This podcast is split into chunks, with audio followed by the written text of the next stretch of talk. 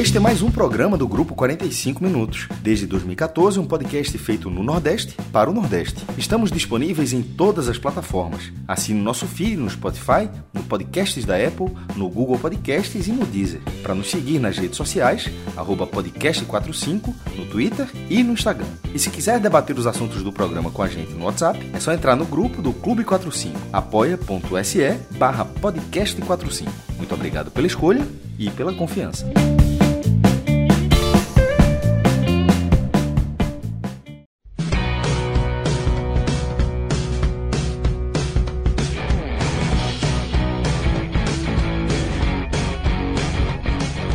Galera! Podcast 45 minutos, começando mais uma edição do Raiz.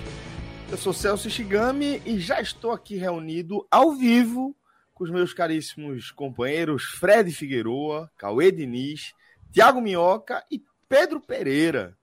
Hoje com pauta recheada em torno das movimentações em diferentes é, divisões do Campeonato Brasileiro relacionadas aí aos representantes da região. Então hoje a gente vai passear é, pelas quatro divisões do futebol nacional com pautas importantes, tá? Com pautas relevantes. Então já queria deixar um abraço aqui em todos que estão nos acompanhando ao vivo, como eu falei, nos nossos canais no YouTube, na Twitch e também no Facebook. E também com você, mandar um abraço para você que está nos acompanhando no tradicional formato podcast. Saiba que o nosso programa tem Rafael Estevam, nosso querido reloginho, na direção aqui dessa live, e tem Danilo Melo como editor de áudio do nosso conteúdo, tá bom? Então já deixo um abraço para a nossa equipe técnica que viabiliza aqui o nosso programa. E antes de abrir a nossa pauta, como de praxe, preciso pedir a você que está acompanhando aqui o nosso conteúdo que deposite o seu like, faça aquele esforcinho aí em nome é, do crescimento do nosso projeto para que a gente possa alcançar cada vez mais pessoas e entregar nosso conteúdo cada vez mais longe. Como Minhoca sempre fala, para você não faz diferença nenhuma, é só você aí ir ali embaixo, clicar no botãozinho de curtir, tá? E isso é suficiente para que o algoritmo do YouTube enxergue esse engajamento e entregue. Acabei de fazer isso, viu, Celso? Nosso... Muito bem, Fred Figueiredo. Normalmente eu só faço lá para o meio do programa quando o Minhoca dá o esporro, mas agora você fez uma abertura bonita e eu tá vendo aí? me convenci. Muito bem. Muito bem. Espero que eu tenha convencido também outras pessoas, tá? Porque... Muitas não, mas convenceu algumas. É, é, acho que sim. Vamos lá. Torcer que sim. Mas é isso, galera. Deposite. Se você não gosta do que a gente fala, deposita o dislike. Funciona também pra gente. Pode descer o sarrafo aqui, cagar. O dia era ontem, o dia era ontem, o dia era ontem. É verdade. Mas lembrando, lembrando que a gente lê comentários aqui, qualquer escracho, pode querer me chamar do que for aqui, a partir de 50 reais a gente libera aqui até o seu xingamento no nosso chat. É, a gente trabalha aqui com capitalismo, Fred. É, eu go tenho gostado muito da participação do fake do professor Aníbal. Também. O Aníbal também. Bruno. Sempre depositando. Muito, trabalho em real, ainda não trabalho em euro, mas é. É, real é real, né? A gente trabalha com real. Sempre presente aí no H-Menu Eleições. Sempre, sempre presente. É, mandar um abraço também carinhoso para o nosso querido amigo Maestro Cássio Zirpoli, que estaria também compondo o, o nosso Screte, nosso time. Entretanto, tá com Screte. A... Foi, foi longe, não foi? Nosso time aqui é porque é porque eu vi, eu vi um vídeo hoje da, da, da do Fórum Esportivo da Rádio Jornal de, de Vitor com. Do Creu? O do Creu? Foi, velho, do Creu. Aí ficou o Screte na minha cabeça, porque o time do, da Rádio Jornal é o Screte e ficou, velho. Mas, porra, foi um. Até novembro vida. Tem! Retado. Toma aí o que tu queria. Discreto dos Mas... anos 90, pô. Dos anos 90, quando teve álbum de figurinha do Campeonato Pernambucano que tinha lá no final. Discreto de ouro, figurinha dos caras, pô. É. Verdade. Tinha lá o nome da galera. Mas queria mandar um abraço pro Mestre Cássio Zirpoli, que tá com a, com a, Dorinha dele, né? A cadelinha da família deles. É, passando por um momento de dificuldade, mas estamos aqui na torcida, tá, maestro? E torcendo para que fique tudo certo aí com, com Dorinha, viu? É, por isso o Maestro não está aqui conosco, mas também temos um time de respeito, como eu falei, Fred, Cauê, Thiago Minhoca e Pedro Pereira. Fred Figueroa, fala, companheiro. Não, queria, né, além de fortalecer o abraço em casa, toda sorte aí para que Dorinha se recupere, né, o mais rápido possível. Dizer que também por conta de, né, dessa ausência, a gente não vai ter na sequência hoje o segundo episódio do Agote Menon, né? Isso. Lembrando que o, o 45 Minutos ele está no momento da temporada de super né, programação. Eu prometo aí ao público que a gente vai tentar organizar isso nas redes sociais, avisar é, com Já que a gente está falando horários. de eleições também, você já vem com promessa, né? Prometa ao exatamente, público. Exatamente, exatamente. Né? A gente tem aí Minhoca que está nos ajudando muito, apesar de quanto mais Minhoca ajuda, mais a gente atrapalha e, coloca obstáculos no caminho dele. Mas eu queria dizer para o público que a gente é, hoje está com um, um, um acervo aí de uma programação bem diversificada. Né? A gente tem, além da cobertura né, tradicional né, de futebol, que é e 99% do nosso público conhece bem, que traz o Raiz aqui na, uma vez por semana e os telecasts acompanhando né, as partidas dos principais clubes da região ao longo da semana. A gente tem o Agamenon dividido agora em três. A gente tem o Agamenon dividido em três frentes. O Agamenon Raiz, que a gente não teve semana passada, mas essa semana vamos dar um jeito aí de ter, afinal, tem um vídeo de Celso aí guardado, né? Dialogando e fazendo carinho em uma cobra que precisa vir ao ar de forma urgente. O Agamenon Eleições, né, que a gente já fez três edições, a gente fez depois da entrevista de Bolsonaro no Jornal Nacional, a gente fez depois da entrevista de Lula no Jornal Nacional, compreendendo um pouco da de Ciro, e a gente fez ontem assim que acabou o debate, e vamos seguir fazendo, tem pesquisa essa semana, vai ter debate né, em Pernambuco, quando tiver debates aí nos outros estados, a gente pode, se, os, se a turma quiser também se aventurar nesse, nessa, nesse programa parcial, né, das eleições, não é um programa imparcial, é um programa absolutamente parcial, e por isso Cauê está vetado, né? Porque Cauê atualmente é um é um homem aí vinculado a, a, ao mercado. Ao mercado, então ele, ele tem que estar tá protegido aí do nosso da nossa forma não muito. Aliás, o Fred, um do, uma do, dos, das minhas reclamações nessa minha nova função é porque tem muita gente que está nisso, cara. Nossa. não, mas Cauê, tá na, Cauê, não tá, não. Cauê não tá na política, Cauê tá no mercado. É, mas tem uns que estão no meio, né? É, não, no política tá, tá muita gente. E o problema é que você termina se empolgando e vai junto e dá-lhe a lapada. dá lá a raquetada junto. A turma levanta e você. A língua coça, né, Cauê? A língua coça. Demais. Pra, pra entrar time coçando, pô. Se deu vontade da é, porra. Mas, pô. Mas ontem foi bom o programa, foi tirando ali, foi. Se você quiser, Cauê, a gente promete que a gente. E olha que eu não sou, e olha que eu não sou dos mais, assim, é, até pela então, minha linha sempre foi muito ponderada, mas. Veja, Cauê, vamos fazer pelo menos uma. Faça uma promessa. No dia da, da eleição, a apuração eu acho que participa, dá. pelo menos. Eu acho que sim, eu acho que sim. Porque aí é comentar resultado. É, eu acho que é mais fácil. Né? Sem, sem muita alegriazinha no rosto, segura e tal. Mas, foi tipo, é, foi tipo o Pedro também, ontem. Pedro ontem tendo que comentar o, o a goleada do, Vitória, Vitória, né? É. Cobraram o homem. tranquilo. Ficou até vermelho agora, E eu falei pra ele, seja profissional, seja profissional. E meu pai é Vitória, né? Então, então... Ah, então pronto. tem que pegar ah, é. leve, não tem jeito. É. Se não tiver carta do com pai, ajuda, viu? Se tiver essa carta pai... Essa carta do pai me ajuda muito. O fato do meu pai ser Santa Cruz me ajuda muito. Agora. É não conhece a tua relação com o teu pai, né, velho? Agora, é, é, é... e aí, Celso, eu queria anunciar também que, assim, tá chegando a hora do álbum da Copa, tá? O álbum de figurinhas virou uma febre, né? Mas o nosso álbum da Copa é sempre muito. Bem recebido, né? Muito bem recebido, e aí vai ser bem legal. A gente vai fazer viagens no tempo aí, mas também dentro do programa com coisas atuais. Vamos trazer um pouco do Agamenon para o álbum da Copa, tier list, né? Vamos trazer coisas legais aí. Eu acho que nas próximas semanas, uma ou duas semanas aí, a gente deve estar estreando essa viagem no tempo e a gente vai até a Copa do Mundo, porque tá começando a pintar aquela vontade de virar chave, né? Tá. Tá, tá começando a, a Copa do Mundo, Porra, ela tem um poder e, e impressionante. começo de temporada de Neymar, velho, é que tá dando estiga, viu? É. Esse começo. As camisas, veja só, o álbum de figurinha chega, as camisas estão sendo lançadas. Você vai mergulhando no clima e, e, tá chegando a hora, né? Mas Tá e vamos também aproveitar para que para que esse álbum da Copa seja até um um novo Um, um- um novo ponto momento, de, né, de repartida, né, pro nosso É. pro nosso já combalido, cansado 45 45 minutos. Mas renovado, cheio de garoto, com a garotada aí chegando. É, pois é. E até, Fred, eu acho que até o, o calendário, diferentemente de todas as Copas, né? Tá Isso. ajudando muito isso. Porque, queira ou não, por ser início de temporada, não tem tantas decisões pelo mundo como se tinha Champions League. Então você É. analisava muito antes da Copa essas grandes decisões europeias, né? E agora a gente não tem. Então, queira ou não, é meio que começa os campeonatos europeus e para a realidade de lá, né? Mas a, a gente acompanha muito o que acontece no futebol europeu, naturalmente.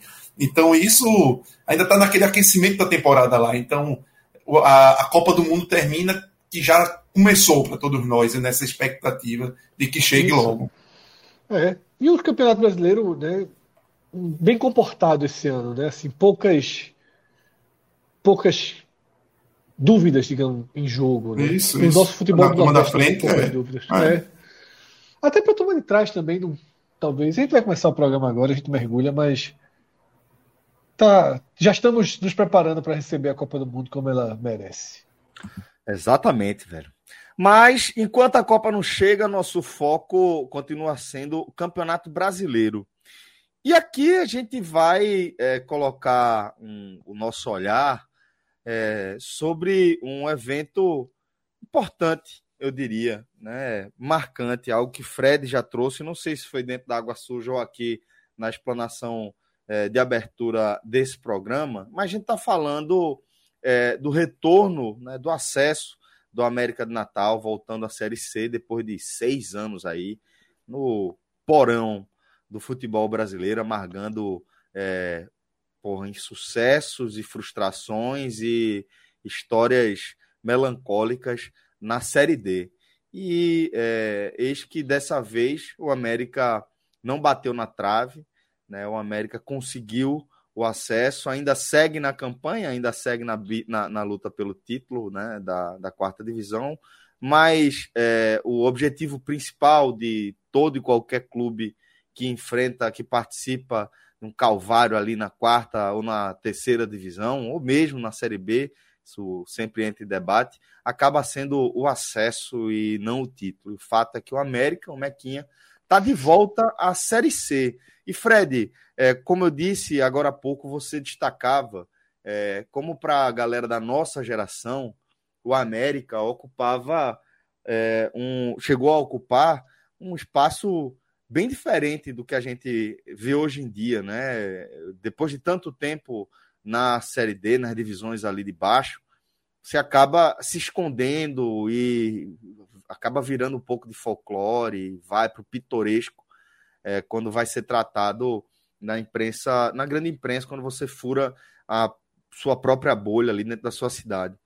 E, mas o fato é que o América, para a gente, né, que faz parte daquela geração anterior, ele tem uma presença muito mais marcante nas nossas memórias relacionadas ao futebol do que para a geração atual que está vendo aí o sumiço do América. Por isso, é, talvez para parte do nosso público, a parte mais jovem do nosso público, seja estranho a gente estar tá começando aqui falando do América, já no nosso, na abertura do nosso raiz, mas é, para quem acompanhou, mesmo o fiasco do América na Série A, né, naquela campanha terrível lá, é, ainda assim é, ver o resgate de alguma forma de, de, um mínimo de dignidade desse clube que a gente viu é, preenchendo, participando de campanhas grandes ali na, na, no futebol, né, Fred?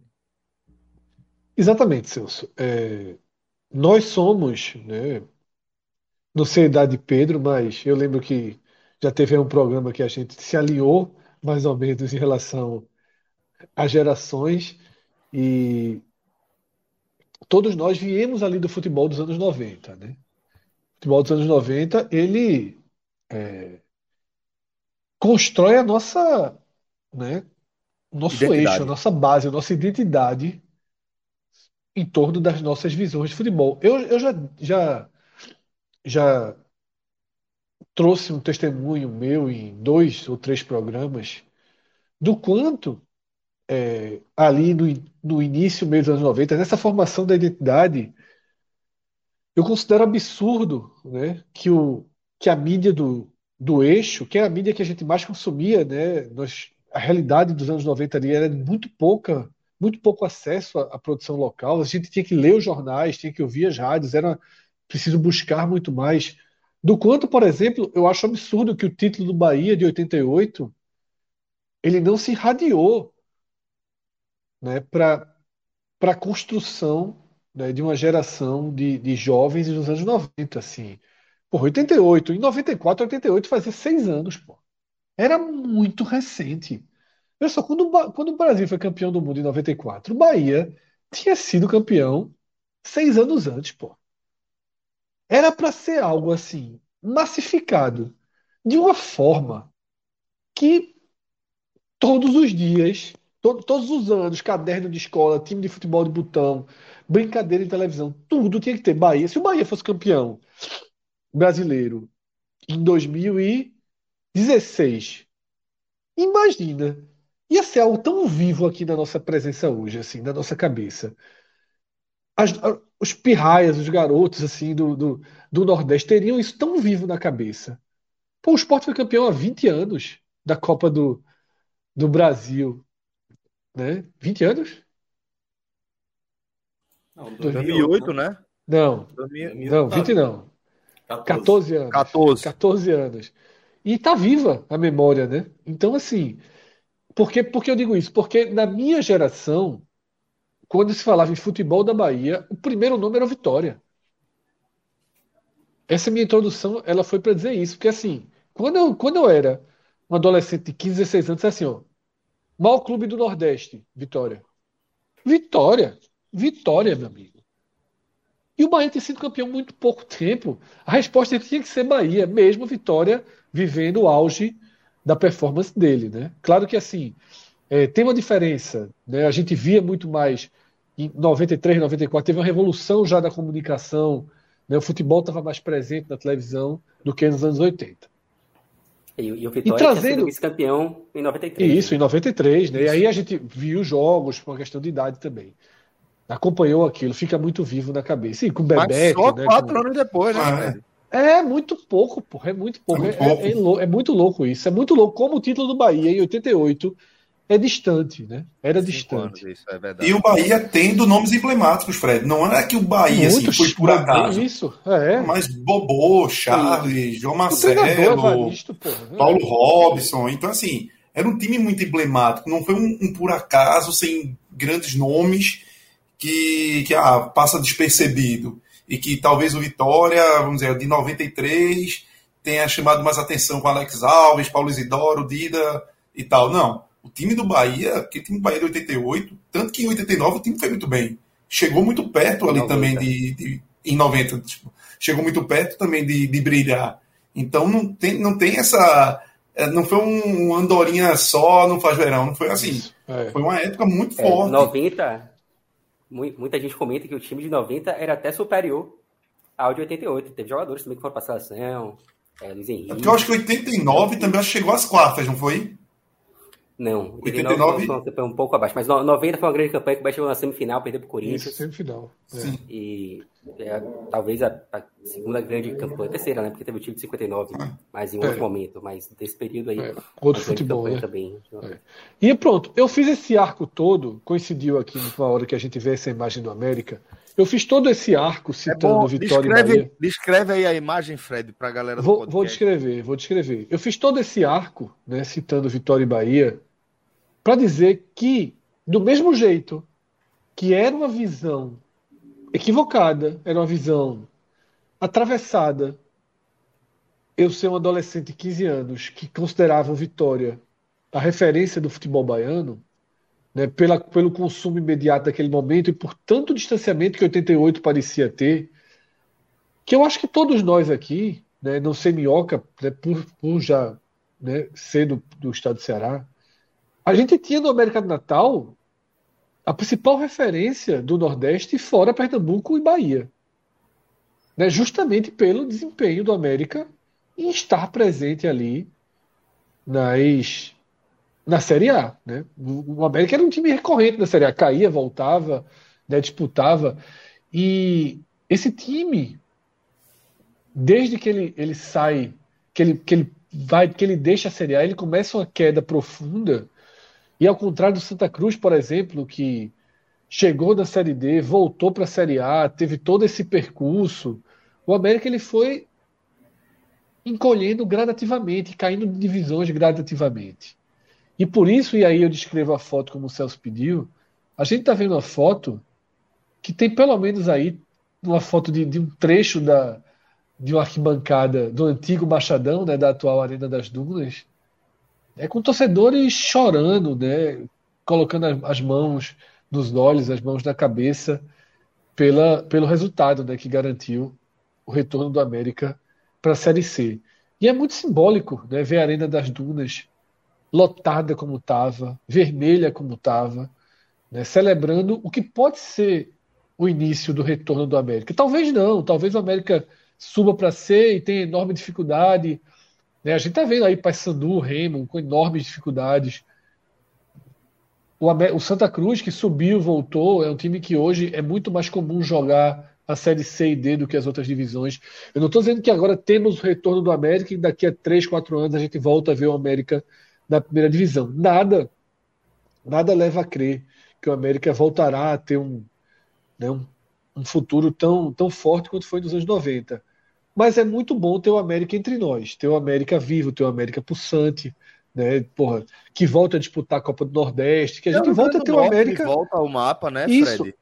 E tem isso também, porque o ABC está muito bem uhum. na Série C. Então, talvez daqui a algumas semanas a gente esteja falando do, do, do, Rio Grande do Norte tendo a participação em Série B e C igual a de Pernambuco. É isso. Porque talvez da, daqui a 10 anos a gente meio que fala do futebol de Pernambuco. O, o, os novos tempos do futebol Pernambuco tem, né? têm sido muito, muito duros, né?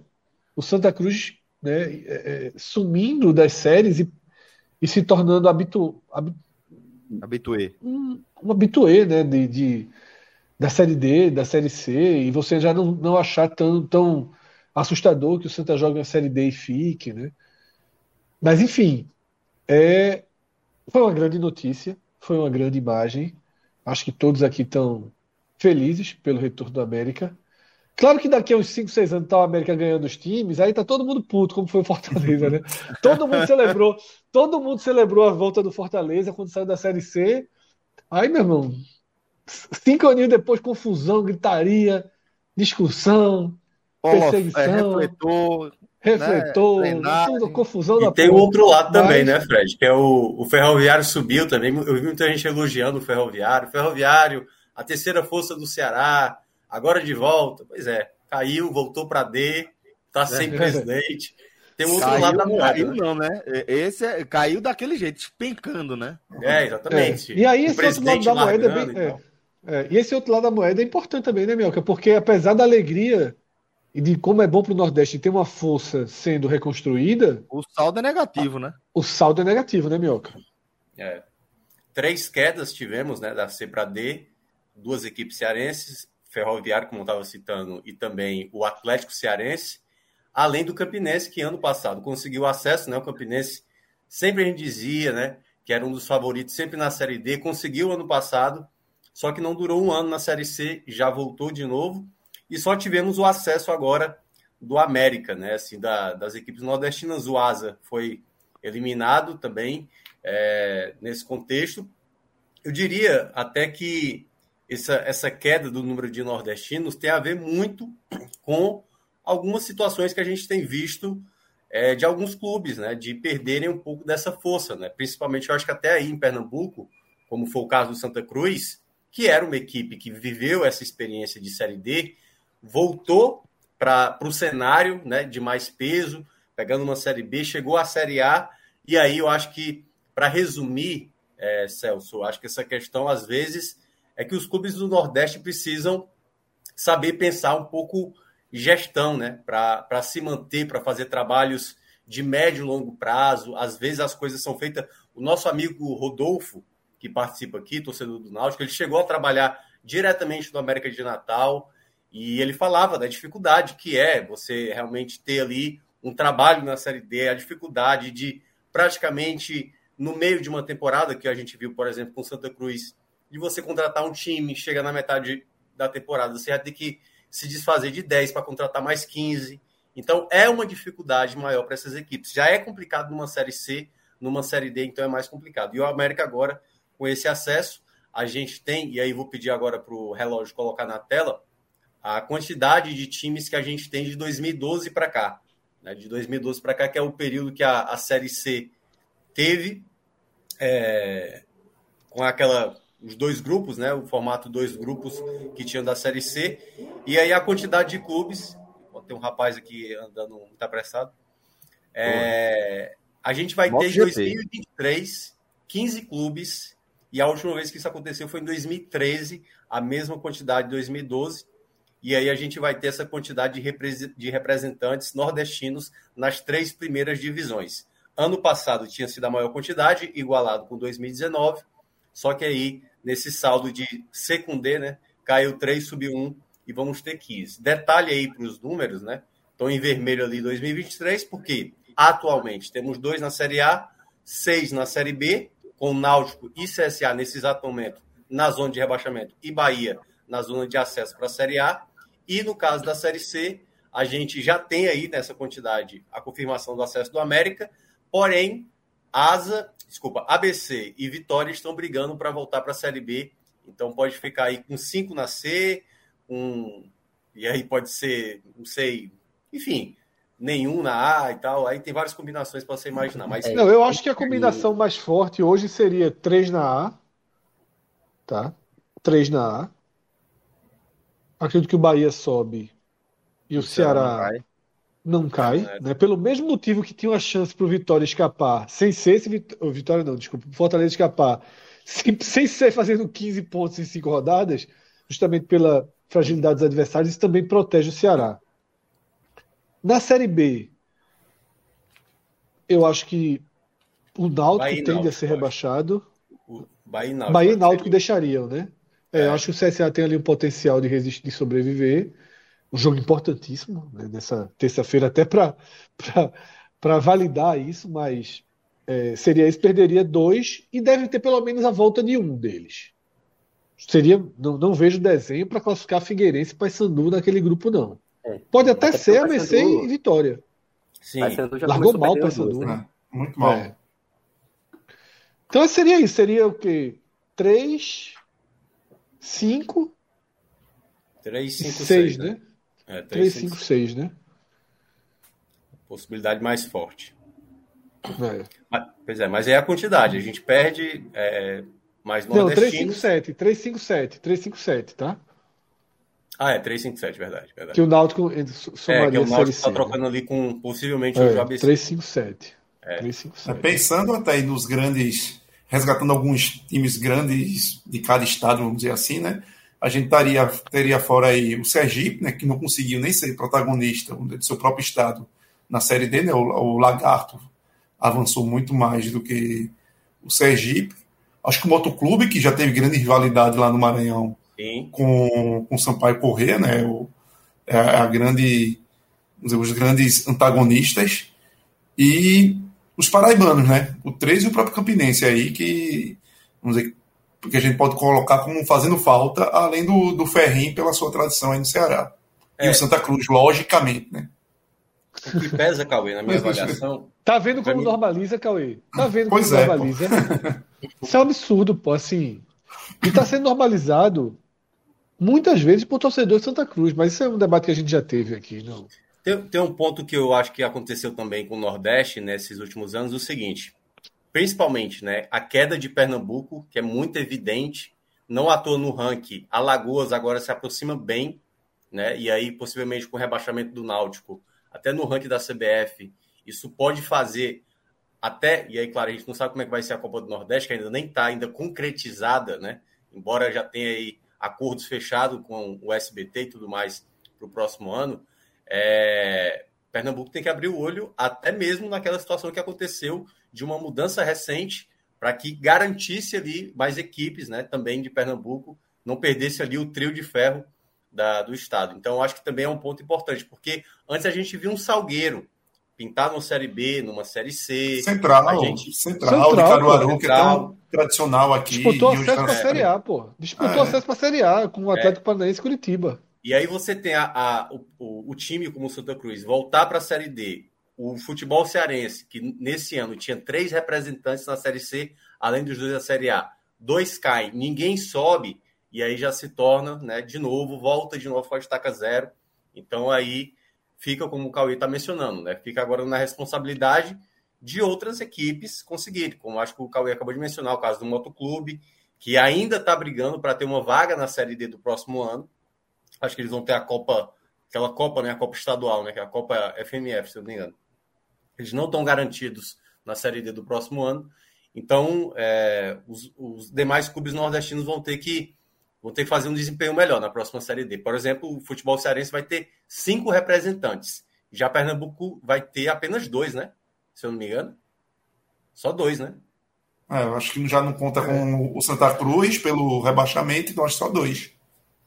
É, eu acho que é só Santa e Retorno. Eu acho, eu acho que Minhoca, é, essa, essa redução do futebol do Nordeste, eu acho que Minhoca ele foi muito pre preciso nesse ponto. Assim, o capítulo mais importante que a gente vive nesse momento, eu acho que a gente enxerga dois capítulos.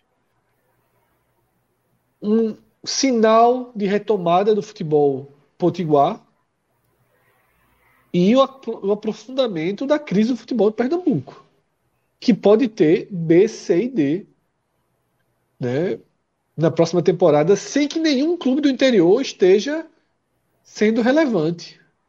Né? Você tem o retrô ali, que é essa novidade, mas que falhas, que acaba falhando na, na hora da verdade. Você tem o Salgueiro que implodiu, você tem o Central que implodiu. Né? É muito um pouco que não, não, existe mais, um é, pouco e aí, na década de 90. É, isso, isso é.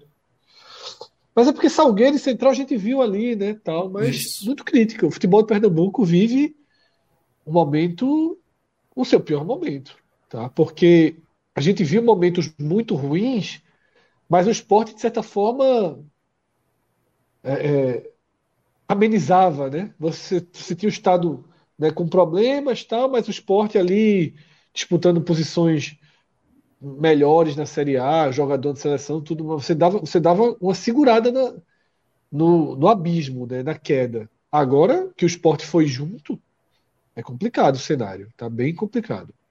E é um ciclo e sem vicioso. perspectiva de melhora, é, sem perspectiva de melhora imediata.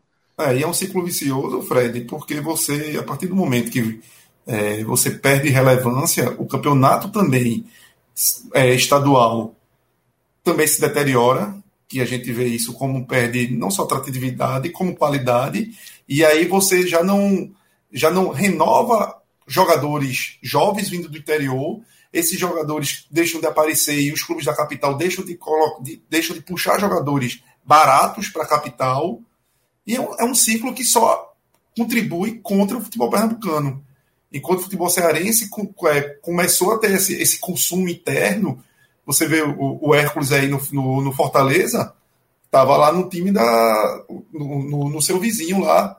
Então, a partir do momento que você tem um futebol forte do interior, dos times da capital região metropolitana, você também é, absorve aquela mão de obra de jogadores que estão aparecendo ali e que te serve muito bem, que te serve como ativo futuro. E até nisso o futebol pernambucano vem sumindo. Porque antigamente os clubes da capital olhavam para o interior e pensavam o Nildo, pensavam o Juninho Petrolina, pensavam o Janduí. Então sempre serviam como alternativas baratas e que muitas vezes resolviam dentro de campo e, e, e serviam como ativos de final de ano de venda para o clube. E hoje a gente não tem mais isso. Há quanto tempo que a gente não vê brilhando um jogador que o esporte captou no interior, esse cara sendo a estrela do time e o esporte vendendo? Há quanto tempo não acontece isso no, no Santa, no Náutico? O Náutico que teve ali Carlos, que teve Wagner Rosa, o próprio Rogério aí, que o Náutico conseguiu fazer dinheiro com o próprio Rogério, achando lá no Porto de Caruaru. Então isso sumiu. Isso acho que faz acho que vai praticamente uma década que, que, que é, esse movimento praticamente se tornou muito mínimo. É isso mesmo. Aliás, só a nível de curiosidade, né? Falando dos nossos vizinhos aqui, né, do norte, né? O norte vai ter, Fred, pela primeira vez, quatro representantes nas três primeiras divisões, claro, né? Possivelmente os quatro na, na, na terceira divisão, porque a gente teve o acesso do Amazonas, e aí a gente vai ter duas representantes, dois representantes desse estado, né, o Manaus e agora o Amazonas, além de Remo, e aí o Paysandu que ainda está nessa indefinição aí, largou mal, né, duas derrotas.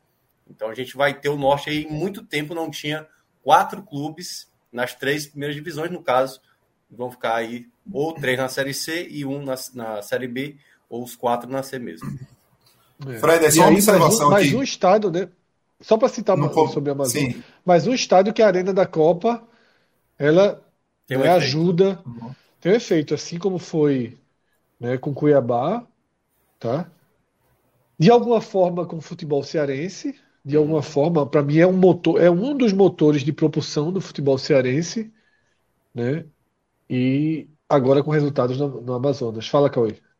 Não só observação que aqui no chat o Luciano Aldo colocou o exemplo de Juba, que veio de Serra Talhada, mas veio para a base do esporte. Ele não veio para o profissional, era isso que eu estava colocando. Isso. O cara que se destacou no profissional lá do, do time do interior foi destaque no Campeonato Pernambucano e, o, e, o, e os times da capital captaram ele para jogar. Muda, isso muda, Cauê. Eu acho que a gente precisa analisar isso também a partir da perspectiva da perda de força do próprio estadual, né? Dos próprios estaduais, né? são campeonatos muito mais enfraquecidos, que a gente não acompanha mais é, os desempenhos dos times do interior do começo, né? É, via de regra, a gente vai acompanhar mais o campeonato em andamento, acaba sendo muito curto, e isso acho que contribui para que a gente não veja essa movimentação. Em contrapartida, é, eu acho que não dá para. E aí é onde eu acho que você está tá correto, é, que a gente poderia ver uma movimentação diferente é, para além das fronteiras, né? Dentro das fronteiras aí ainda do, do, Nordeste, a partir do crescimento da Copa do Nordeste, que a gente também enxerga como um motor né, do crescimento do futebol da região, do próprio futebol do Ceará ao longo dos últimos anos.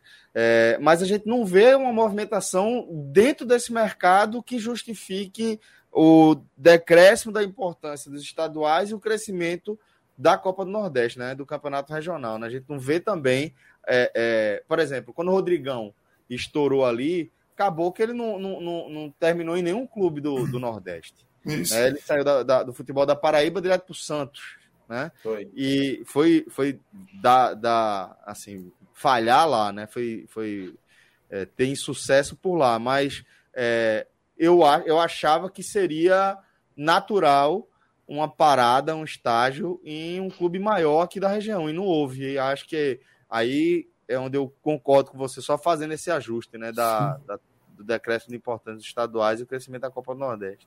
E também, Celso, um outro ponto que veio à, cabeça agora, quantas vezes a gente não já viu aqui em Pernambuco os times do interior abrindo mão dessa vaga na Série D, conquistada é em campo. É isso. E vai puxando é a fila, vai puxando a fila, é e porque necessariamente eles, assim, não estão nem aí.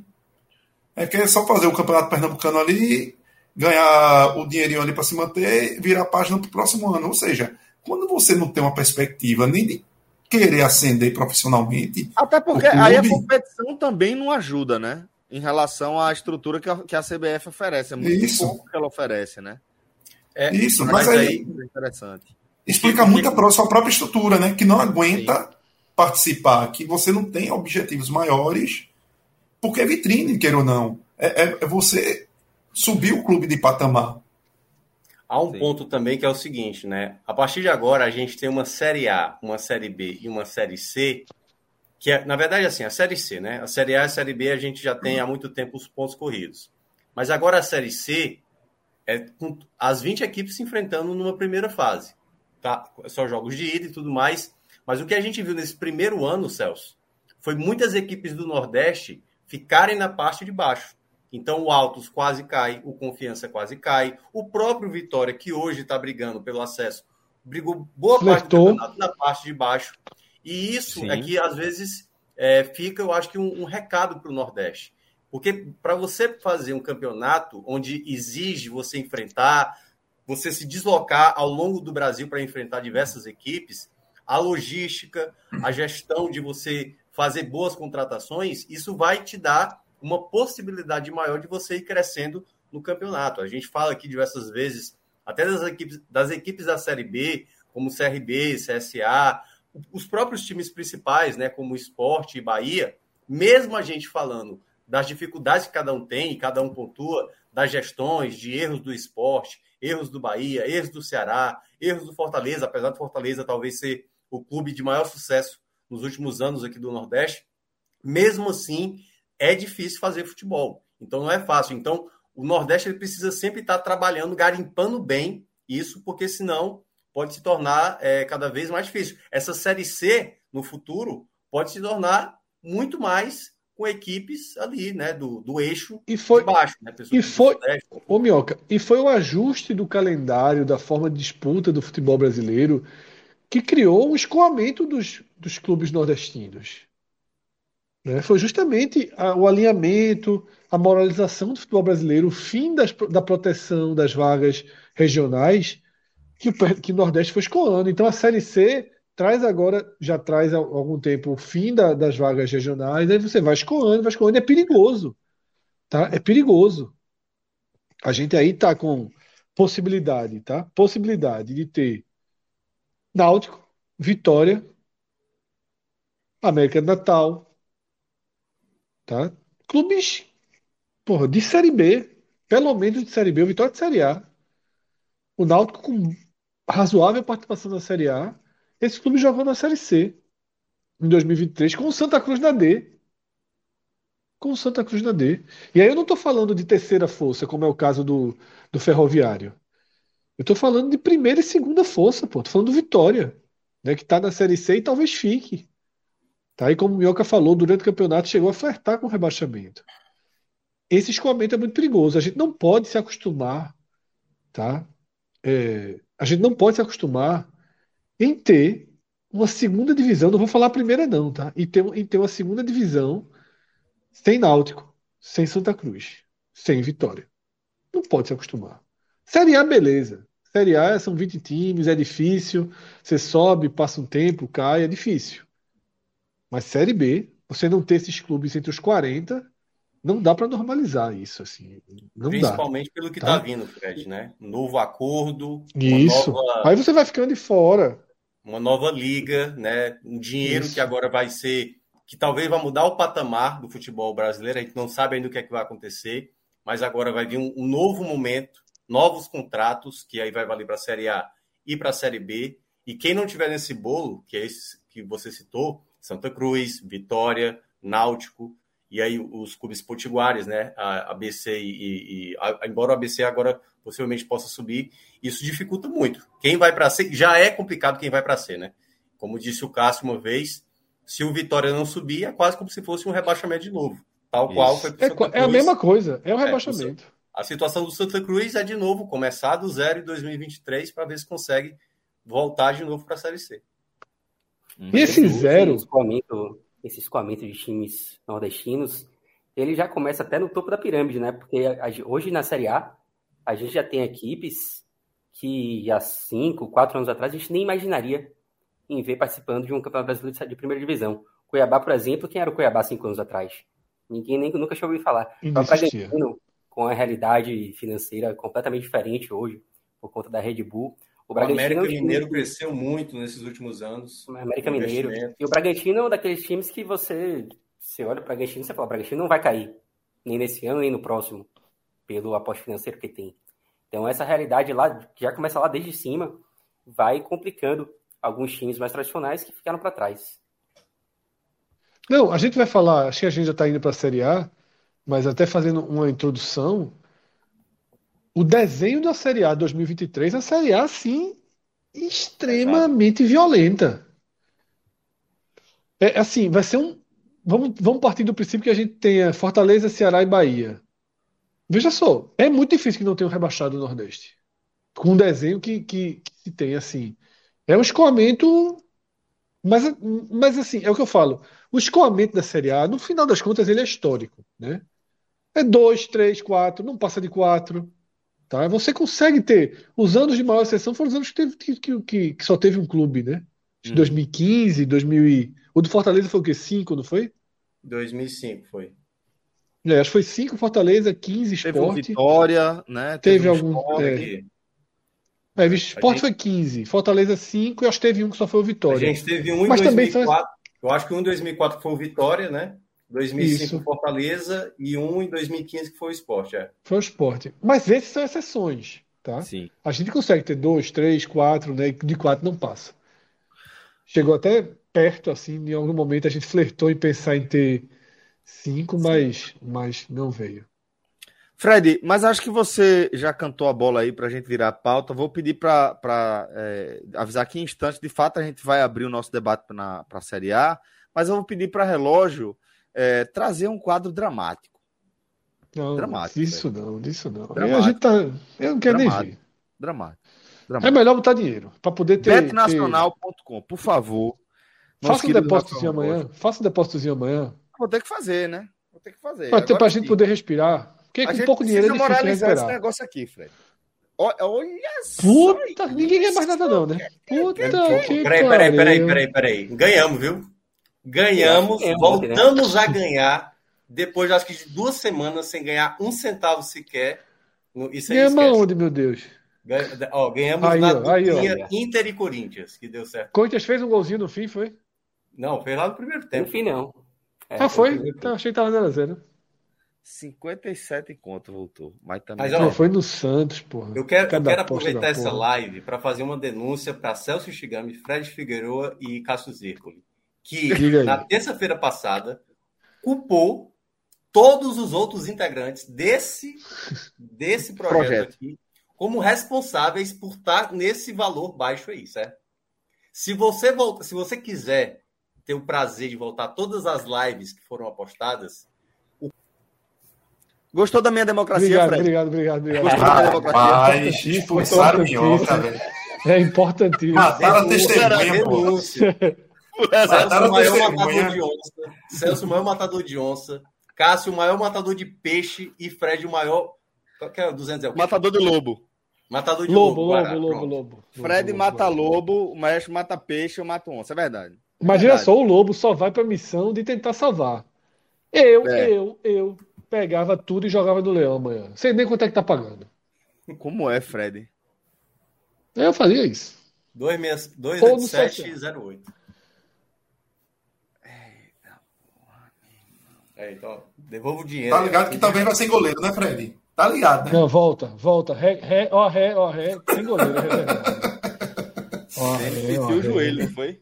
Sentiu o joelho, Ó, ou ré, seja. ó, ré, ó, ré. Vai dar mesmo não Pagando pro Denver, né? 1,99. Pagando 1,99. É, veja, uma duplinha, uma duplinha. Esporte. Desce um pouquinho o relógio. Difícil, viu? Na Série B não tem dupla, não, cara. É, Série B foda. não tem dupla, não. Série B, Pessoal, fazer Esporte é- CSA era. Esporte Esporte e CSA era. Esporte e Vasco. Mas o Vasco é... não, aí não dá, né, Celso? É uma coisa ou outra. É, eu, eu não tava querendo secar o Timbu, não, mas eu acho que o CSA leva. É, Esporte CSA seria melhor. O Náutico também vai pra uma vida ou morte da porra amanhã. Tudo que o Náutico É. tem, o Náutico vai jogar. Eu não confio. É, eu não confio no CSA, não, Fred. Pra... Vamos, vamos pra Europa? Tem, tem Série A, não? Tem Série Eu A. não confio no Esporte. eu chutaria é Tom Bense aí. Tom Bense talvez eu ache que... É, mas, é, mas o Brusque fora de casa é chatinho. Isso aí é o quê? Premier League. Vamos brincar disso aí. é? Deixa o esporte em paz. Cancela o esporte, é? É porque dá uma azar, a apresentação faz perder, porra. É melhor não mexer com isso, não.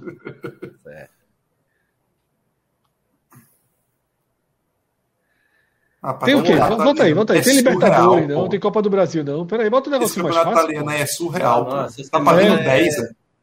A gente vai ter terça-feira Atlético Paranaense e Palmeiras. Lá na Arena da Baixada. Primeiro jogo, é? É. Bonzinho. Bota aí, relógio. Tá perdido, é? Bota, bota, vê quanto tá mais um e-mail pra esse jogo aí. Libertadores aí. Libertadores. Vê como tá mais um e-mail pra esse jogo aí. O relógio tá, tá perdido, desorientou. Vai em buscar, relógio. É. Bota ali, liberta. Relógio era profissional de aposta. Eu não sei como é que relógio tá. Se o relógio largou essa vida. E é por isso que a gente tá perdendo, porque a gente perdeu o homem do fogo. É. Aliás, JP disse que ia aparecer hoje. Viu? Disse que se a gente ganhasse, ele ia aparecer hoje e ia dizer que você não podia nem apostar. Aí eu quero ver. Veja só, Celso, eu tô esperando que o Celso faça um depósito amanhã. É Pix, é rapidinho. Pra gente voltar né, e chegar na Copa do Mundo com os 3 mil reais aí. Tá, mas antes de fazer esse depósito, Eu também propus, viu, Minhoca? Cada um começar a ter uma conta separada, a gente fazer uns pares aí. Pra... Pode ser, pode ser. E aí fazer um uma, disputa, uma disputa Exatamente. interna, com todo mundo igual. E aí... É. Vamos fazer na Copa do Mundo isso. Uma desunião. Oh, bora. Fazer o bolão da Copa. É porque a gente precisa, é. né? A gente precisa de motivo para brigar, né? Tá é. O bolão da Copa tem que voltar, viu? Vamos fazer o bolão lá no grupo. O bolão da Copa é importante. Fala para Rodrigo isso. Fred. Rodrigo, vamos... bolão da Copa. Tem que ter, tem que ter. Da Copa tem que ter. Da Copa tem que ter, pô. Como a Copa é 4, 4 anos, não vai ter um bolão por preguiça de Rodrigo? Pelo amor de Deus, pô. Vamos, vamos de que aqui, Fred? Esse Atlético e. e... Eu, eu, eu, eu, não apostava nada, não. Eu guardava o dinheiro. Guardar o dinheiro pra quê, Fred? eu, eu ia de Palmeiras. Eu ia de Palmeiras. Eu ia de Palmeiras. Cinquentinha no Palmeiras. A oncinha. Rapaz. Ganhando fora de casa. Peraí, pô. Peraí, pô. É sério mesmo. 50. Ó, ó o Mioca pedindo a gente ganhar Fala aí, Mioca. Fala aí, Mioca. Fala aí. É isso. Não, peraí, pô. Aí nessas horas que Cássio estaria aqui dizendo assim, vamos respeitar aqui o furacão, pô. Porque, peraí, pô. Mal, furacão, vê só. O, furacão o Palmeiras tá é favorito, certo? No, nos 180 é. minutos, mas nesse primeiro jogo aí, eu acho que o Palmeiras vai muito cauteloso, viu? Eu acho que o Palmeiras vai se expor, não. Bota empate ao Palmeiras. Ali, ó. Bota aquela proteção. 1,29 só. Aquela proteção. 1,29 só é foda. Celso comentou do é, mais um e meio aí nesse jogo. Pode ser uma boa. Melhor. Mas é só mais de um e meio. É, é, é perigoso, não. Eu tô achando que esse primeiro jogo zero, vai, vai sair. É. Eu tô achando que vai sair pouco gol esse jogo aí. Filipão é retranqueiro demais. Abel é muito cauteloso. Veja, menos um e meio, menos de um e meio tá pagando o dobro quase de mais de um e meio. Menos de um meio tem que sair só um gol, né? Na partida, então. Só, é, só um gol tem que sair. Bota, é, bota esse, bota esse. Bota, bota esse, esse aí, é. Bota não é esse. é loucura, não. Eu não acho bota esse, não. bota esse, bota esse. 53, é. Bota só a onça, né? A gente tá pobre aí, só a onça. Tem que, tem que apertar a, gente, a gente tá pobre, ele mete a onça. Só lembrando, a gente só gastou no máximo 40 reais aqui, viu, Fred?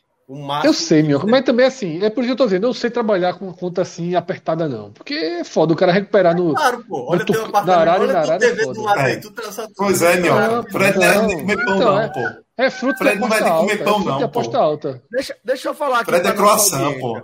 Galera que tá ao vivo aqui com a gente.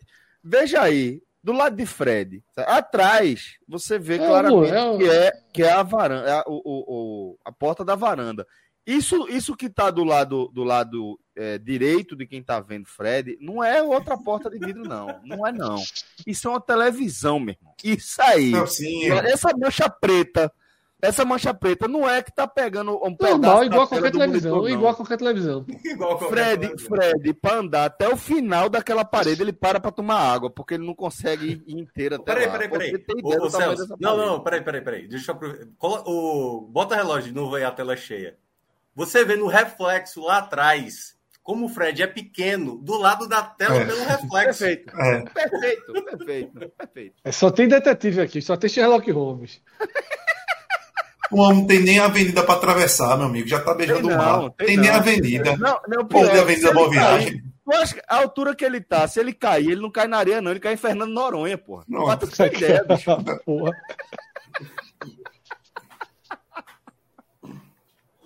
Resultados oh, de aposta não é apostando a arara que se chega, né?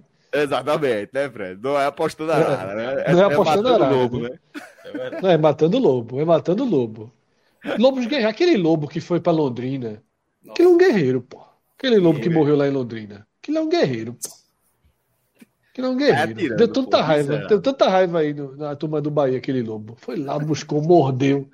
Um golzinho no final ali. Desce mais três minutos, aquele lobo voltava uns seis lobos naquele dia. Mas é isso, ó. Betonacional.com, a Beto dos brasileiros, tá? Lá a gente tem um código que faz com que você contribua com o nosso projeto cada vez que você fizer uma aposta. É o podcast 45. Cria sua conta aí no betonacional.com, tá? Com o código podcast 45, que toda vez, cada vez que você fizer uma aposta aqui, participar dessa resenha com a gente, movimentar sua conta lá, você vai estar contribuindo com o nosso projeto, é, sabendo que você tem no Beto Nacional aí todas as facilidades que você procura. E o bolão da Copa vai vir, viu, Celso? O bolão da Copa Bem? vai vir. Eu acho que a gente pode fazer aí um ligado ao Beto Nacional, o cara tem que ter um cadastro com o nosso código. Boa. Aí boa o cara boa participa de graça do nosso bolão, né? Boa ideia, boa ideia. Tá vendo? Você não é todo. Eu acho que ele pode fazer duas coisas. Ele pode fazer o bolão e a corrida Bet Nacional na Copa. Todo mundo começa com o mesmo valor, tanto certo. a gente quanto o nosso público, certo? Certo, certo. A gente separado, cada um por si. Todo mundo bota 100 reais no certo. Bet Nacional, certo? E aí tem que ir todo dia dando print. Eu já desconto aqui direto na folha, né, Fred? Já boto, né, sem conta menos pagamento da galera e já vai direto Boa, boa. Eu gosto assim, eu gosto assim. É eu gosto assim. Governo... Betnacional.com, aberto dos brasileiros, dessa moral lá pra turma, tá bom? Vamos retomar a nossa pauta e todo mundo vai ficar de olho aí. E Natan é, podia fazer a promessa seguinte: gol de Vinícius Júnior, 20 reais na conta de todo mundo. Ah, pode ser uma boa. Pode ser uma boa. Eu sou doido é boa aqui, pô. É Celso Rio e tal, mas era bom, pô. Gol de Vinícius Júnior é o cara do Beto Nacional. É, 21. A turma não distribui shopping bar, então pronto. Exatamente. Gol de Vinícius Júnior, rodada de 20 conto pra todo mundo. É. Dá pra falar com o Natan sobre isso, jovem? Dá, dá pra falar, dá pra falar. Amanhã eu converso com Obrigado. Amanhã teremos uma reunião, inclusive. Natan, não é só nos contos, não. Tem que tá... Fred teve uma ideia. Conta aí, Fred. Não, eu, eu conto. Ideia, porra, ideia boa, pô. Não, mas ideia, ideia é boa, mesmo. ideia é boa. Eu gostei. De verdade. Quando eu gosto, eu gosto. Até porque, como Emerson Penha tá falando aqui, Minhoca precisa pagar o aparelho aí. Né? Então vamos. E também, urgentemente, arrumar alguma coisa para botar naquela prateleira. Eu tô agoniadíssimo com aquela prateleira. Eu ainda nem comecei. Quer troféu, Minhoca? Quer troféu de beat tênis? Vice, quero... é muito vice. Não, eu quero, eu quero, não, eu quero de esporte mesmo, de esporte valendo mesmo, né? De. É... Betnacional.com, a Bet dos Brasileiros. Vamos voltar a nossa pauta para a alegria de Fred Figueroa. E a tá gente parecendo a sala de troféu de muito time ali. Vamos falar de Série A agora, galera. Fred é miserável. Porra, morre atirando. Bicho é foda mesmo. Vamos lá. Fred veio aqui na minha casa me insultar, velho. Falou pro meu pirraia me perguntar não, se eu sei bater foi, Não, foi o seguinte, não, não, foi o seguinte. A conversa foi assim: eu fui na casa de Celso. Tem uma parte da conversa que eu vou deixar para o Gamenon. Vou aqui só tratar a parte do futebol. Certo. Aí, né, tem um negócio de fósseis aí, negócio só confusão da porra, mas deixa o Gamenon. só a parte de futebol. Aí Caio, filho de Celso, tá na parte de jogar, né? Pegou a bola, tal, foi lá pra cima e começou a jogar tal. Ele. Meu pai é craque. Espera aí, cara. Aí, tu sabe jogar? Porque ele perguntou, tu, tu sabe jogar? Eu disse, mais ou menos. Ele, meu pai é craque.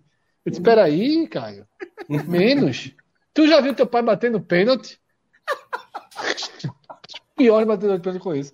Veio me bater, veio me bater em casa, véio. veio dar na minha agora, cara. Agora, eu sou justo. Eu disse a Caio, vê só. Agora, para fazer embaixadinha, Aí é dos melhores. Se botar no sinal de trânsito, volta com o chapéuzinho, ganha dinheiro, ganha dinheiro. Aí eu disse, vamos descer, vamos descer, descer ele com a bola, disse, teu pai vai fazer 50 embaixadinhas. Fez rápido assim, ó, de primeira. Isso é foda pra embaixadinha. É foda, velho. Mas vamos lá. Vamos, isso, isso a gente guarda pagar menor. A conversa foi boa mesmo, Fred.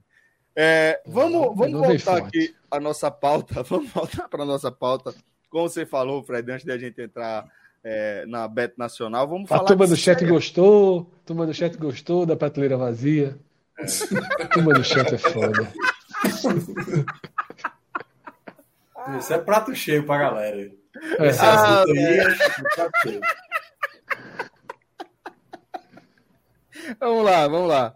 Vamos falar de Série A. E aí, Fred, aí o negócio vai pegar, porque é o seguinte: a gente tá falando é, e eu tenho certeza né, que boa parte aqui do nosso público já acompanhou é, algo na linha do debate que a gente vai ter nos nossos telecasts, porque o que a gente vai falar aqui não, não chega nem a ser novidade, mas é absolutamente impressionante. Eu acho imprescindível também que a gente trate desse tema aqui no Raiz com a formação um pouco mais completa. Estou falando é, dessa reação histórica, para dizer o mínimo, da equipe do Fortaleza na Série A, né? Porque é, em algum momento eu mesmo, né, que fiz vários é, telecasts onde a gente analisou partidas do Fortaleza na Série A, eu mesmo é, cheguei a dizer aqui, em conversas com o Thiago Minhoca, com o próprio Luca, que o que nos impedia de tratar o Fortaleza como Minardi era a proximidade que a gente tem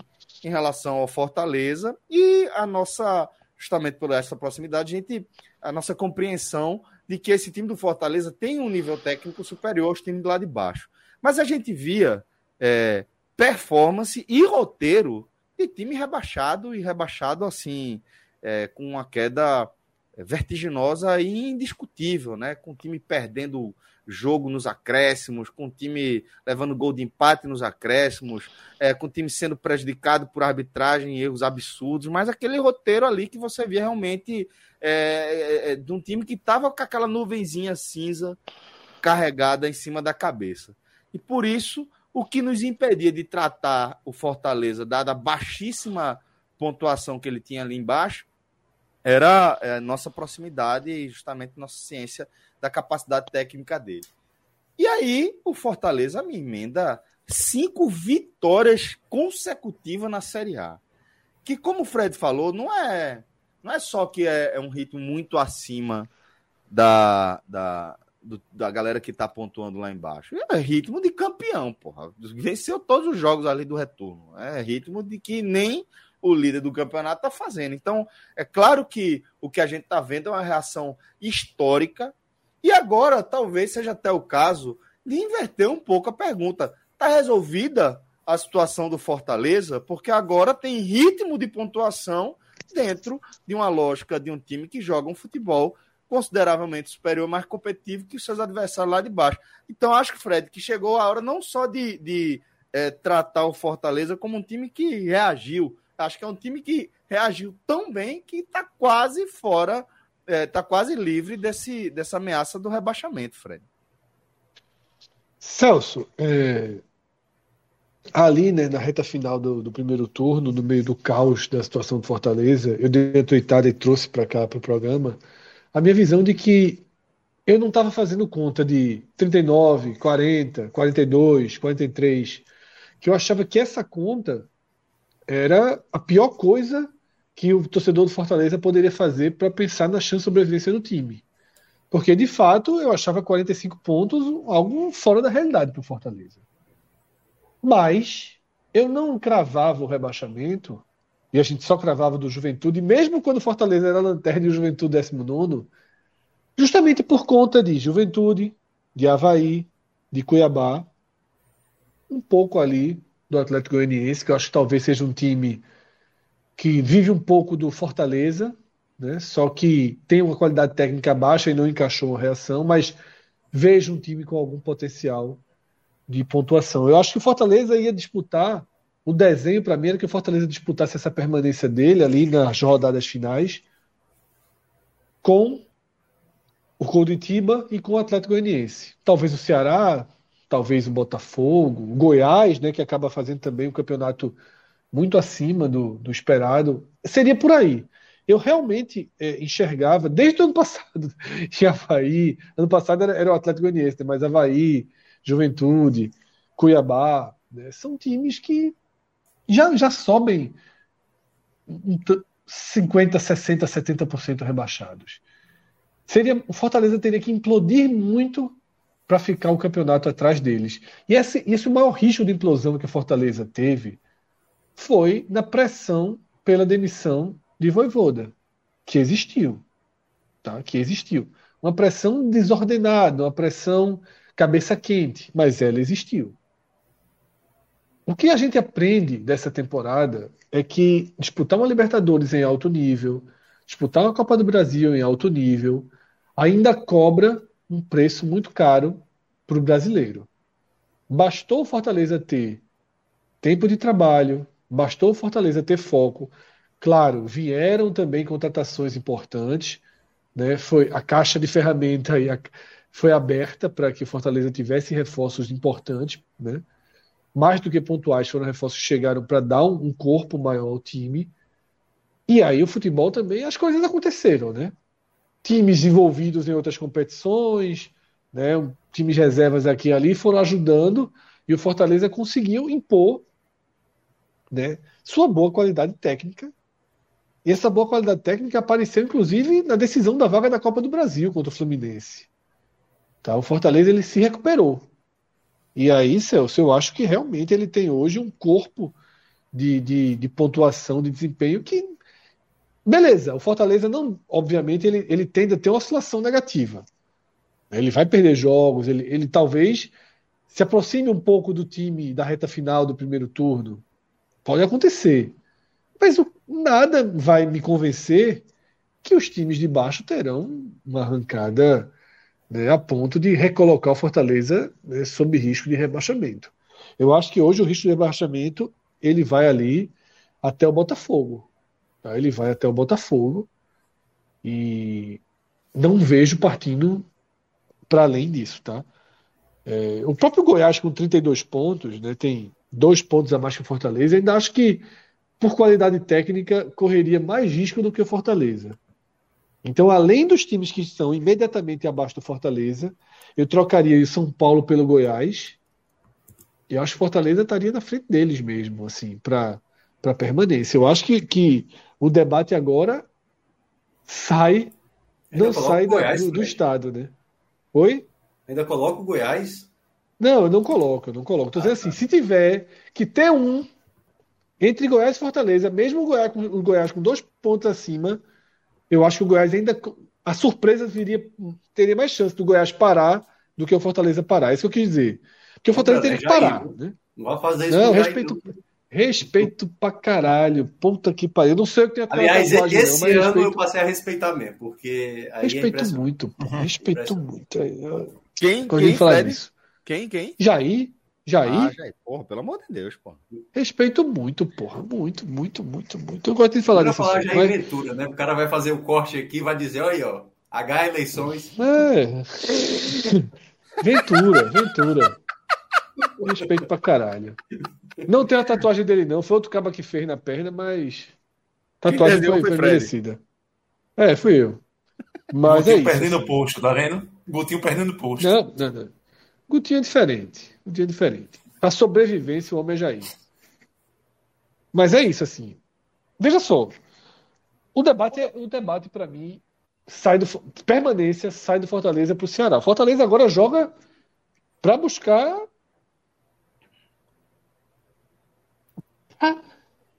É mais fácil o Fortaleza arrumar uma pré-liberta do que cair. Pelo momento atual, eu concordo plenamente. É, é mais fácil e arrumar uma pré-liberta do que cair. Né? É. Agora, se voltar para a Liberta, ano que vem, pelo amor de Deus, curtam 100% a Libertadores. Pelo amor de Deus, né? Não fica essa, essa Libertadores meio travada. Tô lhe entendendo, Hã? viu? Tô lhe entendendo aí, é. esse negócio aí. Não, não, eu não trabalho com secação. Eu, eu não sou da Não, não é isso não, não é isso não. É. é porque ontem apareceu um, um comentário que é verdade. Se o Fortaleza for para Libertadores, o esporte vai largar na terceira fase da Copa do Brasil, meu amigo. Bora embora, bora embora que esquecido disso.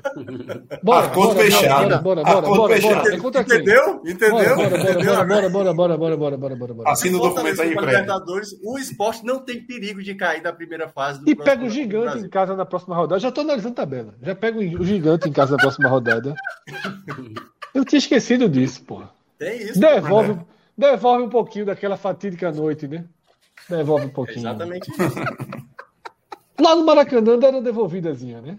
O VAC dá, o VAC tira, né? Mas, mas seria bom fechar o ano pagando os pecados.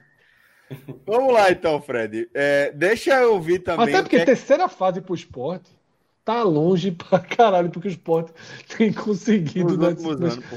Pelo merda é ridícula, pô. A merda é, é ridícula. Mas, Minhoca. É ridículo. É, é pesadelo, vamos... pô. É pesadelo. Não. Vamos falar aqui, Minhoca, é, também dessa perspectiva, porque como, como eu disse, eu acompanhei né, com você aí boa parte da campanha do Fortaleza, é, e, e agora eu queria saber de você também se dá para a gente ter essa ousadia de dizer que agora o Fortaleza basicamente está fora aí desse risco de rebaixamento. Olha que coisa, né? É, eu estava dando uma olhada aqui, é, esse cenário, né? De, o Fortaleza chegou a 30 pontos, né? E, e com 30 pontos, teve 178 equipes que chegaram no 24 jogo de uma Série A com 30 pontos ou mais. Então, basicamente, é da metade da tabela para cima, né? Esses 30 pontos Isso. com 24 jogos disputados. Então, é, no, é normal ter muito time mesmo. São 178 equipes. E desse, dentre essas 178, só duas foram rebaixadas. O Corinthians, de 2007, que só fez 11 pontos nos 14 jogos finais, e o Guarani, de 2012, que fez apenas 7 pontos. Então, e aí, Nioca, é claro que vai dar trabalho, mas eu arriscaria dizer que eles já estavam numa curva de queda nesse momento. É, muitos começaram a queda a partir desse momento, né? É, Porque o, o Corinthians foi a partir daí. Hã? O Corinthians perdeu dos 14 res, jogos restantes, assim, o Corinthians só venceu dois. Então Isso. foi uma reta final a partir de agora, é. assim, terrível. É.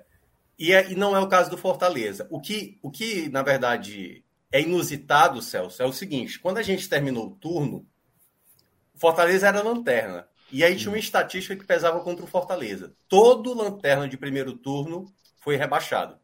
Isso. O Fortaleza, em cinco rodadas, ele mudou totalmente o patamar. Porque geralmente acontece o que o Fred estava mencionando. Uma equipe que larga muito mal, ela geralmente vai escapar na 37 na última rodada, 36 35 se tiver uma boa recuperação. Mas da maneira como for Fortaleza, rapidamente mudar o patamar, é muito difícil acontecer. O Náutico, por exemplo, daquele ano, né, de 2007, que também foi a outra equipe nordestina que teve cinco vitórias seguidas, ele estava ali perigando, mas ele não estava tão mal quanto o Fortaleza. Fazer só 15 pontos em um turno e você, cinco rodadas depois, praticamente já tranquilizar a situação na Série A, é muito difícil acontecer. E o Fortaleza, com essa sequência, e aí, como o Fred mencionou, o Fortaleza fez oito contratações. Muitas delas já chegaram como titulares, como é o caso do Brits, como é o caso do Sacha, Thiago Galhardo. É, a, titular, a titularidade de Fernando Miguel, que fez ontem uma partida espetacular no Morumbi, né, para sair vitorioso no Morumbi. Então, esses elementos fizeram com que o Fortaleza crescesse de rendimento para ter essa, essa mudança de patamar. Eu acho que ontem a vitória de ontem foi praticamente para dizer: saímos dessa, dessa disputa e agora, e aí eu acho que vai entrar naquele segundo patamar para o Fortaleza. Que embora haja essa possibilidade de Libertadores, porque é bom lembrar, né? Ano passado a gente teve G9. Esse ano há uma grande chance de G8, porque a gente tem o Flamengo contra o Vélez. Se o Flamengo passar, já vamos ter um brasileiro campeão da Libertadores. Temos a Copa do Brasil, em que a pior equipe dos quatro é o São Paulo e que já está virtualmente eliminada pelo Flamengo, ou seja, já se transforma nesse G8. E o risco maior de não termos o G9 é porque a gente já tem garantido uma equipe brasileira, ou São Paulo, ou Atlético Goianiense, do outro lado, Independente Del Vale ou Melgar do Peru. Então, pode dar no final, né? São Paulo ali, é, com Independente Del Vale, perder e aí não se transformar no G9 baseando que vai acontecer um G9, há possibilidades para o Fortaleza ainda brigar por essa Libertadores. Se for G8, aí já se torna aquela, aquela, aquela sequência mais complicada. Mas é bom lembrar o seguinte: o Fortaleza. Mas dá, viu? Mesmo G8 dá, porque não tem um dono dessa, dessa é, oitava um vaga, né? Claro, o é. Santos não está bem. O Santos de Lisca não. É, não, não, não, não, deslanchou, mas deu uma melhorada, né? Do que era deu, o Santos. Deu, antes, porque deu, o Santos estava mais com a perspectiva de brigar embaixo do que brigar em cima. Né? Venceu o São Paulo na semana passada e tal. Mas assim, ainda é um cenário aberto. Só que aí vai ter uma coisa, Fred, que vai acontecer.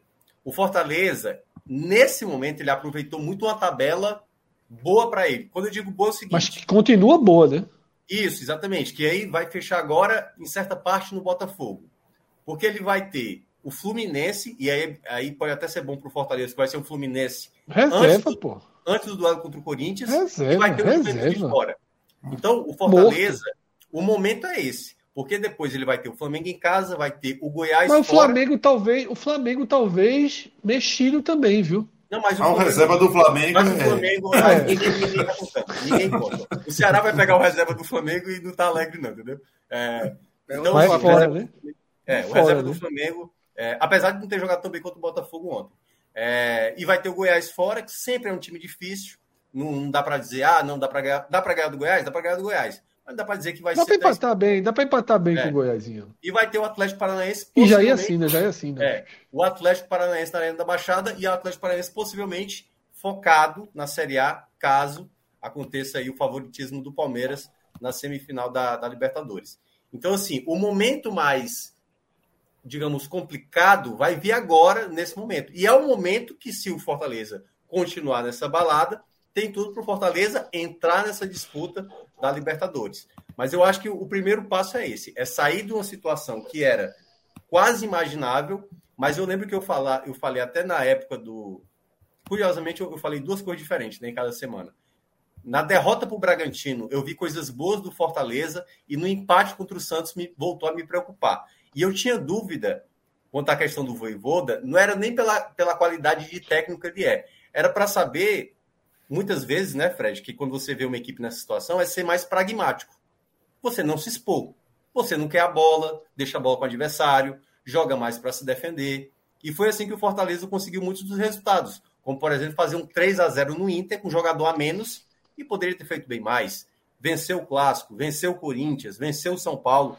Maioria desses jogos contra o Cuiabá também, a maioria desses jogos o Fortaleza não teve muita posse da bola. O Fortaleza foi muito mais pragmático, um time totalmente defensivo. Então, nesse aspecto. Não tomou gol, né, Minhoca? Seis jogos sem tomar gol.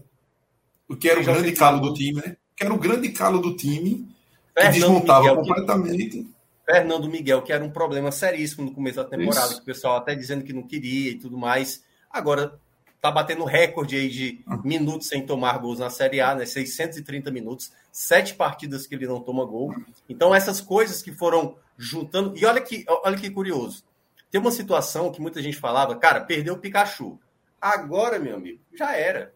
Na situação que tá e tudo mais, ainda perde o Pikachu. E eu acho que até a saída do Pikachu foi um, um, um fator importante para o próprio Fortaleza, para o Voivoda rever uma nova maneira de jogar.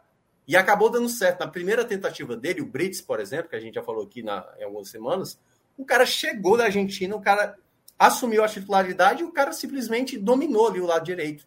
A defesa passou a ser muito mais segura. Então, acho que foram esses aspectos que fizeram o Fortaleza rapidamente mudar de um cenário muito difícil para um cenário de tranquilidade, imaginando a permanência. E agora pode buscar um algo a mais, que é, eu acho que coroaria uma temporada perfeita do Fortaleza. Eu acho que a única coisa que vai ficar mais assim é como o Fred mencionou, foi não ter vivido a Libertadores da melhor maneira, porque viveu uma Libertadores vendo a equipe ali se apresentar um bom futebol na Série A, e aí toda vez que o cara olhava para a Libertadores, ele olhava com uma certa, um certo, uma certa preocupação, o time até conseguiu passar para as oitavas da Libertadores, mas era vivendo essa angústia de Série A, né? vivendo um momento, cara, a, gente não vai ser campeão da Libertadores e, o, e, o, e, a Série A a gente não consegue sair ali da lanterna. Lembrando, Fortaleza ficou 18 rodadas na zona de rebaixamento, sendo 14 na lanterna. E aí, se conseguir, o Fortaleza já vai bater, já vai ser aquele, aquele asterisco, Fred, que é o seguinte: o Fortaleza foi a única equipe da Série A que terminou um turno que foi lanterna e escapou. O Fortaleza foi a equipe que ficou mais vezes no, no, na lanterna do campeonato que escapou. Vai servir de norte muito tempo. É, vai, vai ser, ser usado muito tempo. O pessoal vai lembrar, ó, lembra aquele Fortaleza e tal. O Naldo Mas vamos ter que lembrar que venceram cinco, né? É. Vamos ter que lembrar é. que venceu cinco. Vencendo cinco jogos. Exatamente. E feito uma gol. Então, assim... E assim, é muito difícil, considerando que o Fortaleza escape.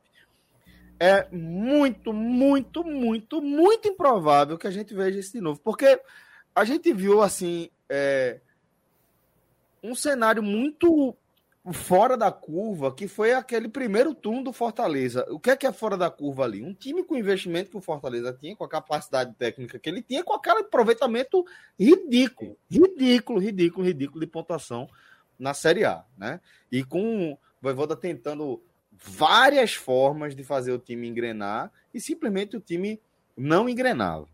É, isso por si só já é fora da curva. Como também é fora da curva, a gente vê um time que estava largado como Fortaleza tá conseguindo a reação que ele que ele está conseguindo. E ele só está conseguindo essa reação justamente porque essa primeira parte era fora da curva, porque ele tinha um nível técnico acima do que é, a pontuação dele apresentava. Por isso que acho que vai ser, é como o Fred está falando, como o Mioca está dizendo, vai ser muito, muito, muito tempo vivendo, virando essa, sendo essa referência é, de possível reviravolta. Agora, vai ser aquela coisa tão fora da curva que vai causar uma série de distorções e vai alimentar falsa é. esperança é. em muita gente. Celso, em muita eu, gente. Eu, eu acho que tem um ponto que é o seguinte, que é bom a gente pontuar esse momento. O Fortaleza é um clube que investiu pesado para esse ano e nessa segunda janela voltou a investir pesado. O que geralmente acontece de equipes que estão numa situação que o Fortaleza estava é que às vezes ele não tem nem condições de fazer o que o Fortaleza fez agora.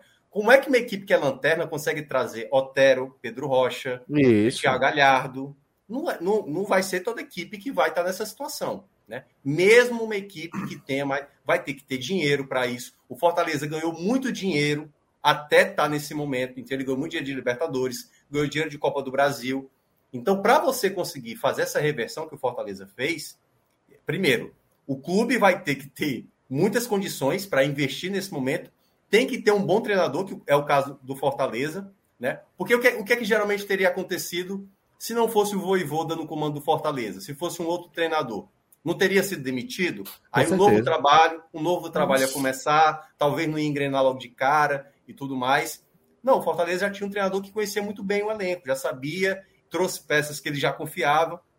E aí, nesse aspecto, a gente vai olhar para isso futuramente, vai olhar para Fortaleza como as cinco vitórias seguidas que mudou o patamar do Fortaleza, mas também é bom a gente não esquecer e sempre ressaltar que esse Fortaleza tinha condições de fazer essa mudança, né? Que eu acho que o caso, o caso de outras equipes, por exemplo, se isso acontecesse com o Havaí, o Havaí não teria condições de fazer essa reversão, possivelmente, porque financeiramente não tem o mesmo poder que o Fortaleza teve para esse momento. Perfeito. É isso. E a gente parte é... de um time que não era horrível. Isso é importante. A gente parte de um Fortaleza que era um time que você tinha uma linha. Não é, é um time que na Libertadores, apesar do sufoco para se classificar no início. Ele estava, né, Cauê? exato. No... O, era aquela história, né? Era que era quarta-feira uma coisa, era felicidade, e final de semana era tristeza. Então, assim, era um time que te dava alguma esperança de que aquilo poderia mudar, por mais difícil que a tabela que a, que a pontuação mostrasse o contrário. Mas você tinha como você tinha como enxergar algo ali. Por mais que fosse necessário, por mais que a gente imaginasse que isso, na minha visão, que isso fosse acontecer, ganhando duas, três, perdia uma, empatava outra, ah, ganhar mais duas aqui, que fosse uma forma mais lenta, talvez, essa, essa, essa buscada, né? Não fosse tão impactante, tão, tão ligando turbo, vamos dizer assim mas tinha de onde tirar. E os reforços foram assim, fundamentais em posições de é, organizar o setor defensivo, Lucas Sacha melhorar muito a questão do meio de campo. E é aquele negócio, quando as coisas começam a dar certo, se fosse talvez há um mês atrás, Fernando Miguel não teria pego aquelas bolas. Futebol é pau. Futebol é, é pau. Exato. Não, é, e, e, aí eu vou até pegar aqui, usar o Pedro como exemplo, né? É, porque falar do Bahia. O Bahia viveu no, nos últimos anos de Série A um ótimo primeiro turno, né, Pedro? Foi muito bem. E aí, eu acho que nos últimos anos sempre tinha uma sequência negativa muito Sim. extensa, de seis derrotas, aquela época do Mano Menezes. Aí eu acho que no ano passado também fez um segundo turno muito ruim, que até o Fortaleza conseguiu passar o Bahia. Ninguém imaginava que o Fortaleza de 2019 ainda passaria o Bahia. Então, assim, para quem realmente não consegue ter essa questão, e aí vai com troca de técnico, e aí a torcida começa a cobrar, e começa todo o problema que o próprio Fortaleza já passou também nessa temporada. É, o Bahia passou por sequências assim de derrotas, tanto no, no, ano passado quanto também no ano retrasado. No ano retrasado, o Bahia quebrou a marca, não lembro se foram cinco ou seis derrotas seguidas, mas o Bahia foi o único time a permanecer na Série A, depois de uma sequência tão ruim assim, tantas derrotas consecutivas. E ano passado novamente, mas aí não, não teve jeito, não conseguiu escapar. Quanto, quanto a Fortaleza, eu acho que a chave já virou, tipo, vocês falaram bem, o Fortaleza tem, tem um, vive um momento muito bom, tem time para conseguir escapar tranquilo do rebaixamento. E já pensando em algo a mais para esse Fortaleza, eu estava dando uma olhada aqui na média de pontuação do oitavo colocado, é uma média de 55 pontos, podendo ser um pouquinho menos, 54, 53, um pouquinho mais, até, até 57. Mas, você olhando para a tabela do Fortaleza hoje, vamos lá, Fortaleza teria, teria que ganhar oito jogos de 14 restantes. E você olhando para a tabela do Fortaleza, você consegue identificar é, jogos ganháveis. Fortaleza tem jogos relativamente tranquilos. Fortaleza tem sete jogos para fazer em casa, lógico que aí um é contra o Flamengo, um, um jogo mais complicado, mas pode compensar isso é, pegando os times mais fracos fora de casa também. Tem o Santos na última rodada, é muito difícil, beleza. Mas vamos lá, tem Juventude fora, tem América Mineiro um pouquinho mais, mais complicado, mas você consegue enxergar assim, jogos tranquilos em casa, Curitiba. E tudo é, isso vai ser confronto direto, viu, Pedro? Santos é confronto direto se for brigar por Libertadores, isso. América é confronto direto. Exatamente. Perfeito. Aí você tem o Red Bull Bragantino já na penúltima rodada, que pode, pode ser também um confronto direto, ou pode ser um time que, que não esteja, esteja mais brigando por nada. É possível, é bem, é bem tranquilo assim, você conseguir visualizar o Fortaleza hoje brigando por, por algo a mais. E sim, pela pontuação sim. que o Fortaleza tem hoje, existem exemplos, né, Minhoca? Você talvez tenha mais fácil do que eu aí, mas o Atlético Paranaense, por exemplo, de, de 2018 tinha 27 pontos nessa, nessa rodada e conseguiu ficar em sétimo. Uhum. Então. O América Mineiro do ano passado, né? O América Mineiro do ano é. passado conseguiu uma grande reação. Deixa eu dar uma olhada aqui. Isso. É, lógico que o Fortaleza já vem de uma sequência de cinco, cinco vitórias, que é algo incomum. Mas para que ele consiga brigar por algo a mais, ele não precisa ganhar, continuar nessa, nessa mesma sequência de ganhar tudo, não. Tipo, ele pode ganhar três, como o Cauê tá falando, ganhar três, ganhar duas aqui. É algo bem, bem factível. Sim, sim, sim. Então, deixa eu perguntar é, também o seguinte agora, para a gente fechar o nosso bloco de Série A e daqui a pouco começar a falar da segundona. É, em determinado momento também, Minhoca, a gente chegou a tratar o Ceará como um time que estava fora do assombro aí da, do rebaixamento. Porém, a gente errou.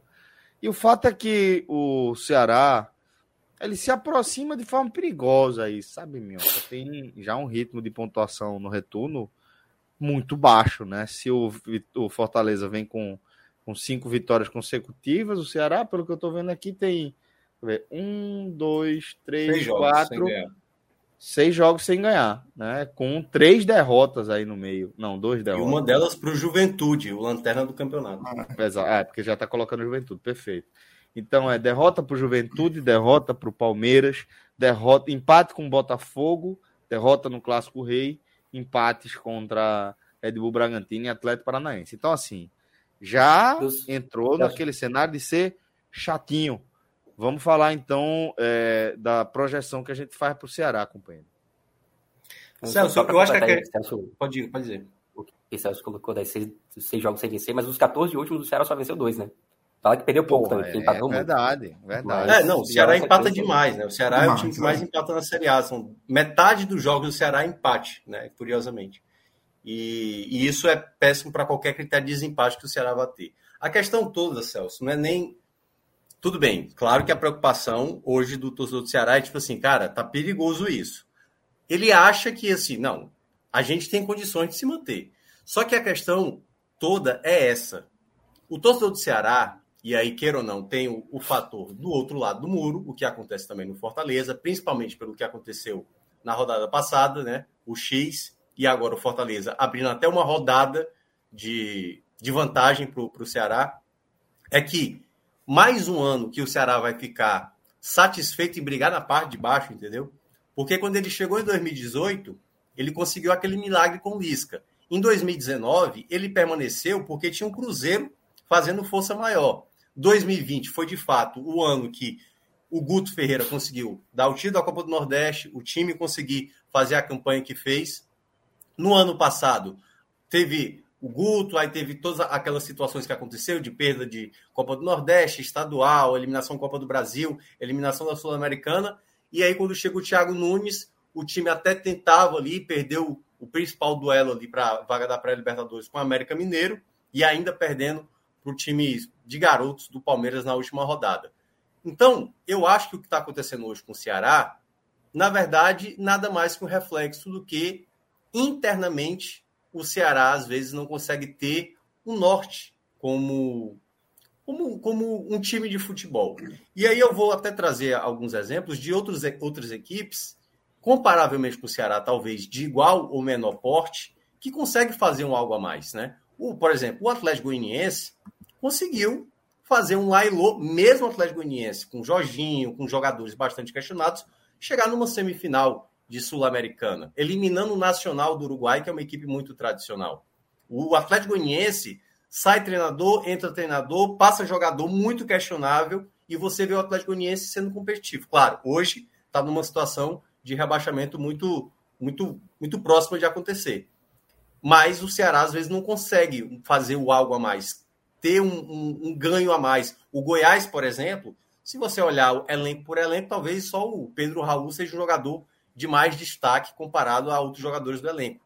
E aí o Ceará vai nessa de não ter um direcionamento. Quando você vê que o Ceará fica meio perdido, e agora, para mim, eu acho que fez uma escolha totalmente errada. Quando eu digo disso, não é nem pelo nome do Lúcio, até porque eu acho que o Lúcio pode até dar certo, mas ninguém se prepara como planejamento, faltando 14 jogos para dar a primeira oportunidade para um treinador começar um trabalho. Independentemente se ele é bom ou se ele é ruim. Ninguém nem estranhíssimo, sabe. Estranhíssimo, estranhíssimo. Que, que decisão estranha, ele joga. Ninguém nem sabe como, é, como ele pensa o futebol. Das é. maneiras como ele pensa em trocar, das maneiras como ele. Ele até disse hoje na apresentação dele como é que ele pretende jogar. Mas uma coisa é o discurso. O que ele quer, por exemplo, ele veio com uma, uma, uma frase. Matematicamente, ainda a gente pode sonhar com Libertadores. Eu até entendo, porque ele quer mostrar que tem ambição com o Ceará. Mas eu acho que ele, pelo menos na minha avaliação, deveria, e aí eu acho que internamente, o Ceará tem que fazer um. um se olhar no espelho e perceber, cara, para a gente conseguir qualquer coisa nesse campeonato, a gente tem que conseguir uma primeira vitória, tem que ter uma sequência de resultados, tem que começar a mostrar que o time está jogando bem. E aí, sabe, essas coisas internas do Ceará é que me preocupam com um discurso, às vezes, que é muito da imagem sem mostrar na prática, porque a cada ano que passa, para mim, o Ceará não mostra foco, ou pelo menos o norte, do que quer na, na parte do futebol.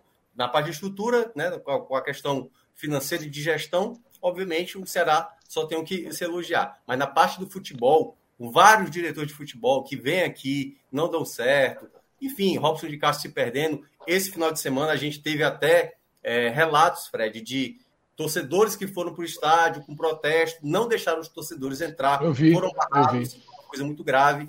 Então, uma situação que o Ceará vai se cada vez mais se enrolando nesse processo. E agora, com Lúcio Gonzalez, uma grande interrogação, e eu acho, até dando certo, é mais naquela ideia, Fred, do um tiro no escuro, você pode até acertar, né? Porque tiro no escuro é um tiro no escuro, mas a tendência é que a possibilidade maior é que não vai mudar muito o patamar. Veja. Não vai mudar muito o patamar do, do Ceará. Pode colocar no se não mudar pior, muito, né? É, exatamente. Se não mudar muito, é tá o okay. risco. Pois é. Levar o carrinho para casa, encerrar a temporada sem prejuízos e começar uma nova temporada, eu acho que para o Ceará este ano é lucro por tudo que já fez. É lucro.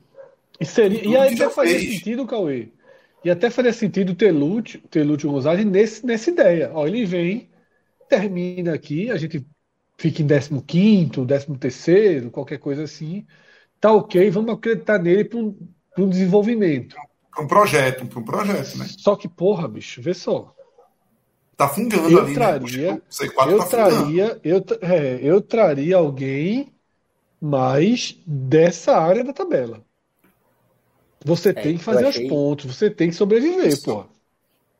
Não dá, não dá para esperar que, que Lúcio, por mais que tenha vivência de futebol brasileiro quanto jogador pelo Atlético Paranaense, mas, poxa, é, é, a primeira experiência do cara. O cara vai lidar ali com, com situações de jogo como treinador que ele nunca viveu. Ele vai lidar com momentos ali e agora com Fortaleza desgarrando de pressão também por conta disso, como a gente já viu ano passado no próprio Ceará. De treinadores sofrerem pressão porque o vizinho, a grama do vizinho está tá crescendo diferente. Então, não tem assim. O, o, tiro, o Ceará tinha dado um tiro muito equivocado com Marquinhos Santos. E não poderia errar de novo. O, a aposta que se fez em Marquinhos já dava, já era uma sinalização que Pô, é como se você tivesse duas cartas aqui, ó. Eu dá até para arriscar em uma. Eu arrisquei, eu não posso agora arriscar. Eu tenho que trazer um cara que vai levar meu carrinho até o final do ano ali, ó. Se esse cara vai conseguir a mais, é lucro. Eu preciso de alguém que me garanta que com o que eu tenha, eu olho meus adversários, opa, esses meus adversários aqui, o Ceará é superior a eles? Eu acredito que sim. A turma que está brigando ali abaixo do Ceará, acredito que sim. Mas você tem que fazer o mínimo, até porque quando se entra no momento dessa, da competição, agora que se vai entrar, e você começa a, a entrar em zona de rebaixamento, a, a, situação muda. E o time que não está acostumado a estar tá ali dentro começa a sofrer. E aí vem as pressões internas, vem desses quatro anos que você bem falou aí, Mioca, de perspectiva de sempre achar que vai, do, do degrau acima que nunca vai, e que e a pressão em cima do Robson já é gigante. Então o caldeirão começa a ficar de uma forma que pode terminar implodindo sem o Ceará tá devendo a ninguém, sem o Ceará ter um time para ser rebaixado, porque acontece, a gente já viu isso e está é, se tornando normal no brasileiro, inclusive, isso acontecer.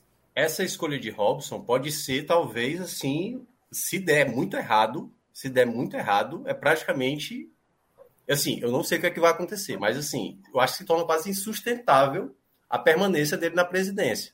É, hoje é muito difícil imaginar que ele saia, porque o conselho está do lado dele e tudo mais, mas a insatisfação da torcida está muito grande essa temporada toda, toda para o Robson de Castro. Do Romero, lá no começo da temporada, perdendo ali a disputa do Silvio Romero para o Fortaleza, até agora, ele não conseguiu em nenhum momento agradar o torcedor. Dos nomes que chegaram, sabe? É, cara, é muita coisa. É muita coisa realmente que gera insatisfação hoje. E o outro ponto que você destacou, Cauê, essa questão do Marquinhos, na época, quando escolheu, não era nada absurdo, certo? Não era nada absurdo. Sim. Ele tinha feito até um bom trabalho ano passado, até mesmo no começo agora da temporada com o América é. Mineiro, colocando o time Absurda na, na... não foi, não. Absurda não foi, não. É, absurda um pouco... não foi. É, e o momento era outro também. O momento do campeonato era, era outro. Só que eu acho que perdeu foi o tempo da demissão, Fred. Porque quando ele demite o Marquinhos, tá fechando a janela de contratações, você já não tem mais nenhuma Copa a oferecer Ceará caiu na Copa do Brasil e caiu na, na, na Sul-Americana, entendeu? Então, como é que você consegue oferecer um projeto para um treinador que esse treinador não vai poder contratar ninguém, esse treinador só vai ter a reta final do Campeonato Brasileiro e pelo que se fala, eu não sei, não tenho essa informação, mas eu ouvi muitos rumores, porque muitos treinadores queriam, Cauê, um contrato até 2023. Eles não querem Sim. só um contrato até 2022. Isso entendeu? Então, o Ceará perdeu o time até mesmo dessa demissão. Por exemplo, o Atlético Goianiense fez isso agora. Vai ter um duelo muito importante contra o São Paulo pela semifinal. O Jorginho estava mal, meu amigo, obrigado, tchau, entendeu? E eles agora foram para o Eduardo Batista. E assim, claro, talvez já imaginando, o Eduardo Batista não vai ter culpa se cair para a semifinal para cima do São Paulo, mas agora eu vou apostar no treinador que talvez vai ter um ganho para sair da zona do, do, do rebaixamento. O Ceará não está nesse cenário do Atlético Goianiense.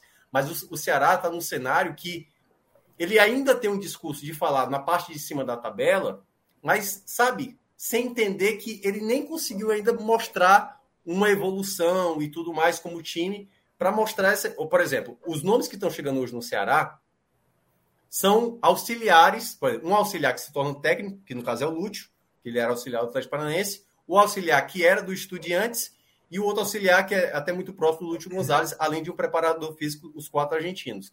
Então, assim, é uma nova experiência para uma comissão técnica que nunca viveu é, a realidade, a não ser o Lúcio Gonzalez, que viveu bem o, o futebol brasileiro, mas viu a realidade do futebol brasileiro, do Nordeste e tudo mais, e ainda em meio a isso, com uma torcida muito grande. Porque se, a, se essa comissão chegasse no clube como uh, o Cuiabá chegasse como, sabe, uma equipe, uma equipe que não tem uma torcida tão numerosa e insatisfeita como a do Ceará hoje, talvez ele desenvolvesse um trabalho melhor. Mas nesse momento, ainda tendo que largar um jogo de, claro, o, o jogo do Flamengo é tipo assim, eu não tenho nada a perder, eu só tenho a ganhar, né? Porque se, se perder para o Flamengo, tá lá na conta, tá ok. Claro, não pode tomar uma goleada, porque senão se torna já aquele clima pior ainda. Mas nesse contexto que o Ceará se coloca, eu acho um risco muito desnecessário. Muito desnecessário para essa reta final aí de campeonato.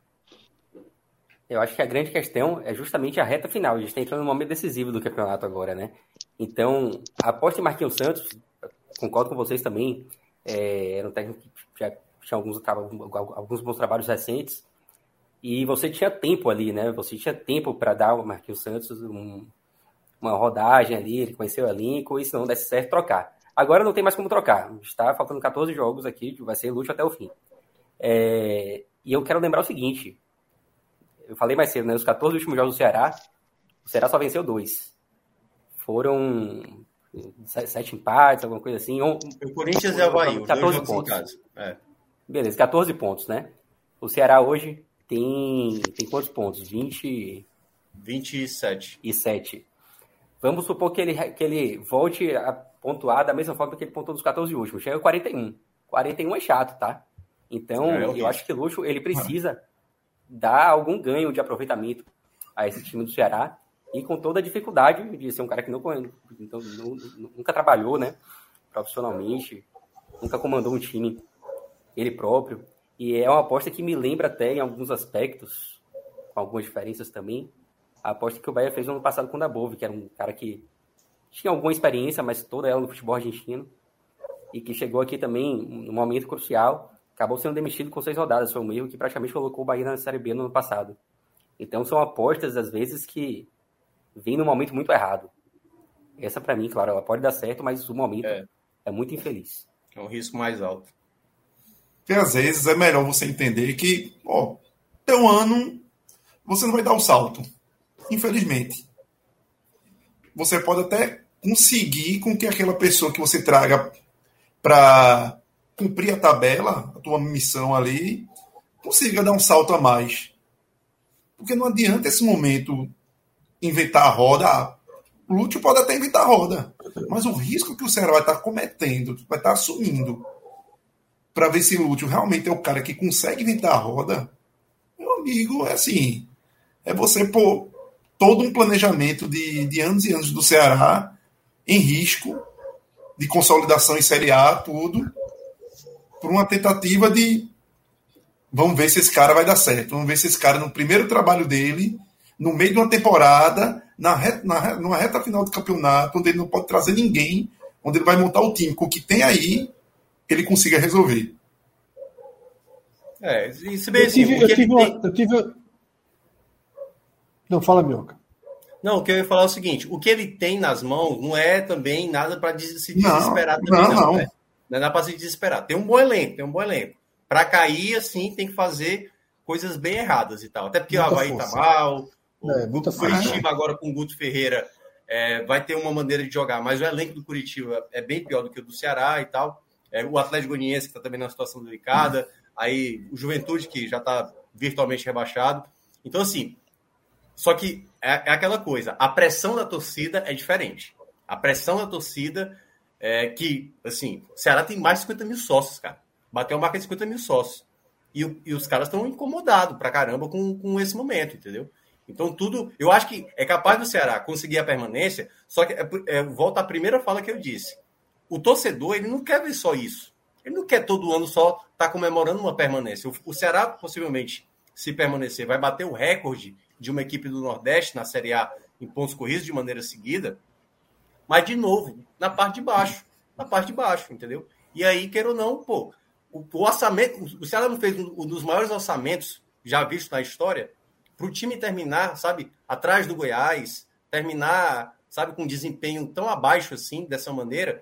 Então, assim, a perspectiva do torcedor é que a mudança tem que acontecer de uma hora, de uma hora que precisa ter gente mais especializada, mais competente no clube para ver se melhora o futebol né, da equipe dentro de campo, porque realmente é muito fracasso que a equipe conquistou aí nas últimas temporadas. Eu tive uma oscilação de internet quando o Pedro estava falando que essa contratação. Ele lembrava quem, Pedro? Foi justamente na hora que. Da Bove. Da Bove. Da Bove, né? É, eu ainda acho que da Bove ele ainda tinha mais caixa. Tinha né? currículo. Tinha currículo. Tinha, lastro, né? trabalho, tinha experiência. É, eu acho que, que ela, remete, é, ela remete a Elano no Náutico. Para mim, a, a, a, Eu não sei. A, eu a acho conexão... que tinha, Elano já tinha também trabalho e, e, não trabalhos tão bons, né? Assim, de uma certa maneira. Sim, hum, sim, mas é assim... porque assim, Lúcio, Lúcio é uma é uma é uma fone branco, Fred, é uma fone é. branco. Mas assim, eu, eu, não entendo como é que acho... se contrata. É a mesma coisa do Náutico que eu digo o seguinte: eu não entendo como é que se contrata uma folha em branco. Exatamente. Em setembro. Exatamente. Que você contratar um cheque em branco, pô, e é. vai lá. Você contratar uma folha em branco em dezembro, eu acho bem aceitável. Você contratar uma folha em branco em março, abril, Voivoda, Fred. Estadual, quando Fortaleza contratou o Voivoda. Mas, aí tem campeonato estadual, ele tinha campeonato isso, estadual. É, exatamente. Ele teve Agora, tempo para montar, de, de, implementar os conceitos dele, de um 352, que muitas vezes no Brasil não é bem aceito por alguns atletas. E mesmo Voivoda, que já tinha tido um bom trabalho no Chile, já tinha passado. Isso. Não, Voivoda nem acho que cabe. Até Rogério Ceni caberia mais nessa comparação do que é. Voivoda. Agora. Aliás, ô Fred, eu tenho, eu tenho um caso para te explicar que aconteceu isso uma vez na Série A. Porque assim, geralmente pode acontecer numa Série B, numa Série C, mas numa Série A. Numa Série A é, é muito difícil. Aconteceu em 2012, com o Curitiba. Em 2012, o Curitiba apostou no, no nome que era a primeira vez que ele estava trabalhando como técnico profissional, que ele pegava o time do sub-15 da seleção brasileira, que era quem? Marquinhos Santos. Daniel Paulista do esporte também foi assim, né? Assumiu na Série A. Mas, Mas já estava no esporte, né? Ele já estava no, no esporte. Já, já então, aquele caso, já conhecia aquele é, caso diferente, de, de, é diferente, é diferente. É, é diferente, porque aquele caso de auxiliar Agora, técnico que fica, né? Agora é. veja. Agora é, eu queria, eu queria ressaltar aqui, eu queria ressaltar aqui, Pedrinho, rapidinho, já passa a bola para tu. É, como, como eu acho Robson de Castro mal, velho, nessa de. de... Eu vou, vou não só é, em relação aos nomes que ele indica para assumir o clube, mas em relação ao time, eu acho ele mal pra caralho, velho. Eu acho impressionante, pô. É de, de Argel Fux pra cá eu vejo algumas escolhas assim. Pô, teve umas são... boas, eu acho. Teve não, não, boas. ele tem boas, ele vai é, ter. Ele, Dorival, Dorival, Dorival, Dorival, mas Dorival, Fred, Dorival eu acho um, um ponto fora óbvio, da... né? Porque Dorival, porque Dorival, é óbvio, né? Dorival é, assim, né? é. todo mundo ia em Dorival há um ano e tanto. Toda, todo mundo que perdia treinador ia em Dorival.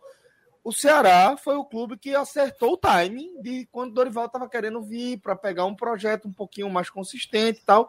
Mas é, eu considero um ponto fora da curva justamente porque era algo absolutamente óbvio. Era o que todo mundo, absolutamente todo mundo da Série A e se da, o Ceará da... tivesse, se o Ceará tivesse é, contratado o Lúcio Gonzalez no lugar de Marquinhos Santos e agora anunciasse Marquinhos Santos, achava melhor do que anunciar Lúcio Gonzalez. Exato, exato. Sim, sim. É, eu acho que a grande questão ah. é o momento.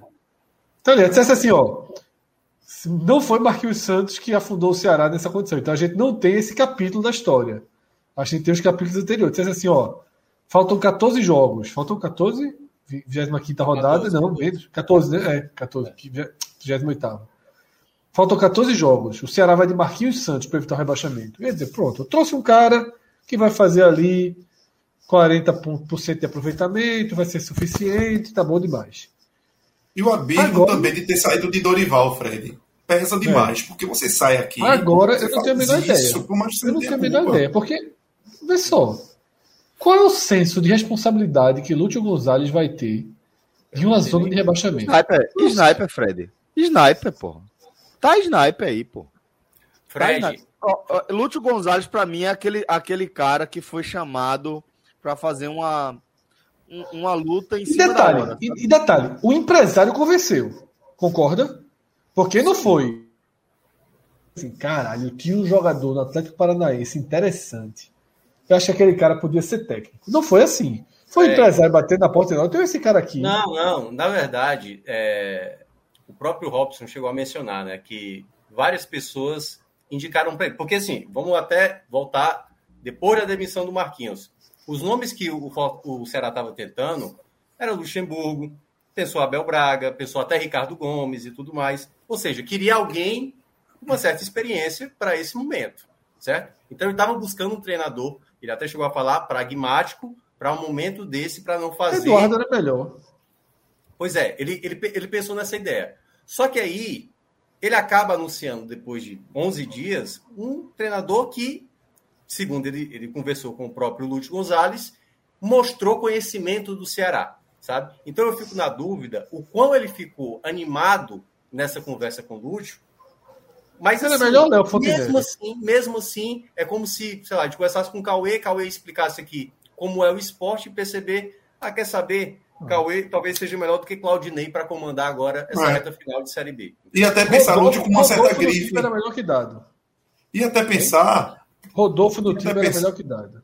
E até pensar Lúcio com uma, com uma certa grife. Pô, Lúcio, aquele argentino tal. É, isso aí eles estavam buscando dentro Jogador, começo, até pensar também, porque o cara pode pensar nisso. É, a grife, assim, uma grife, só que uma grife que é uma grife de jogador. Mas assim, respondendo ao que o Fred perguntou, eu não acho que isso vai cair para cima do Lúcio, nada. Claro, pode ter insatisfação. Hoje, esse, é, essa escolha dando errado, tá toda em cima do presidente hoje. Vai cair ah. toda em cima do presidente. Né? Então, assim, para mim tá muito claro. Agora, dando certo, ele vai querer mostrar que ele fez a escolha certa, de que a gente foi muito criterioso e tudo mais, como ele até é, já está falando. Mas né? eu acho que, na prática, não é uma escolha é, coerente, coerente para esse momento. Não é coerente. É, a Agora, busca não foi coerente. Não é. A própria certo, busca. Eu acho que é muito mais, vai, vai entrar muito mais no talento. Que aí, tipo assim, o Lúcio era tão bom que, caramba, no primeiro trabalho dele, ele já se mostrou um treinador bem à frente. E queira ou não, acho que apostar para esse momento ainda é um risco, até porque treinadores bons têm dificuldade, né? A gente falou aqui do Dorival, o próprio Dorival, no começo da Série A, não conseguiu fazer o Ceará ganhar uma partida sequer dentro de casa, por exemplo. O Dorival, por exemplo. E a tabela é chata, né? E a tabela é chata. Depois vai ter Santos, do Lisca. Chato. depois vai ter o, o São Paulo, do Rogério Ceni que foi que eliminou. Chato, chato. E o ponto, e o ponto de Lúcio. Lúcio, não, a personalidade de Lúcio enquanto jogador, que deve ser a mesma dele enquanto treinador, não é um cara fácil. Então não é um cara que, que é aquele cara que se chegar no elenco e ele achar que tem que ser ABCDE, tem que ser ABCDE. Não era um cara que, que você vai imaginar que, ah, se Vina achou ruim. Não. Eu não sei se, se ele terá essa, essa paciência, se ele vai ter esse. É. Por mais que seja o primeiro trabalho dele, pela personalidade dele. Espero que ele tenha a compreensão de que ele precisa ceder também. Mas o meu receio também nisso é a personalidade de Lúcio, que nunca foi um cara muito fácil de, de dessas convivências. Hum. Rapidinho aqui, ô Celso, antes de você falar, é só para dizer também que eu, eu percebo, né, e obviamente na minha bolha, não é, não é uma amostra muito representativa, é só para dizer que eu vejo que parte da torcida ela tem muita esperança de que o trabalho possa dar certo, mas eu acho que é mais na base da torcida, ou seja, é. na base do, do irracional, né, da, da, base da, do querer, do que propriamente da razão. Porque na hora do, do, anúncio, né, porque demorou para anunciar, de confirmar que era o treinador, né, na hora da especulação que o nome dele foi oferecido, a rejeição foi muito grande. Né? E aí, com o tempo, o torcedor começou a abraçar a ideia de que ele possa ser um treinador muito promissor, que possa dar certo. E aí, agora só o tempo pra você ter ideia, Minhoca, teve, teve um comentário aqui no chat, acho que de João Vitor, que para você ter ideia, eu li o um comentário, eu não sei se João Vitor é torcedor do Ceará e tá falando sério, ou se é torcedor do Fortaleza e tá ironizando. Para você ter ideia do quão, se, do quão a situação é estranha. Tá?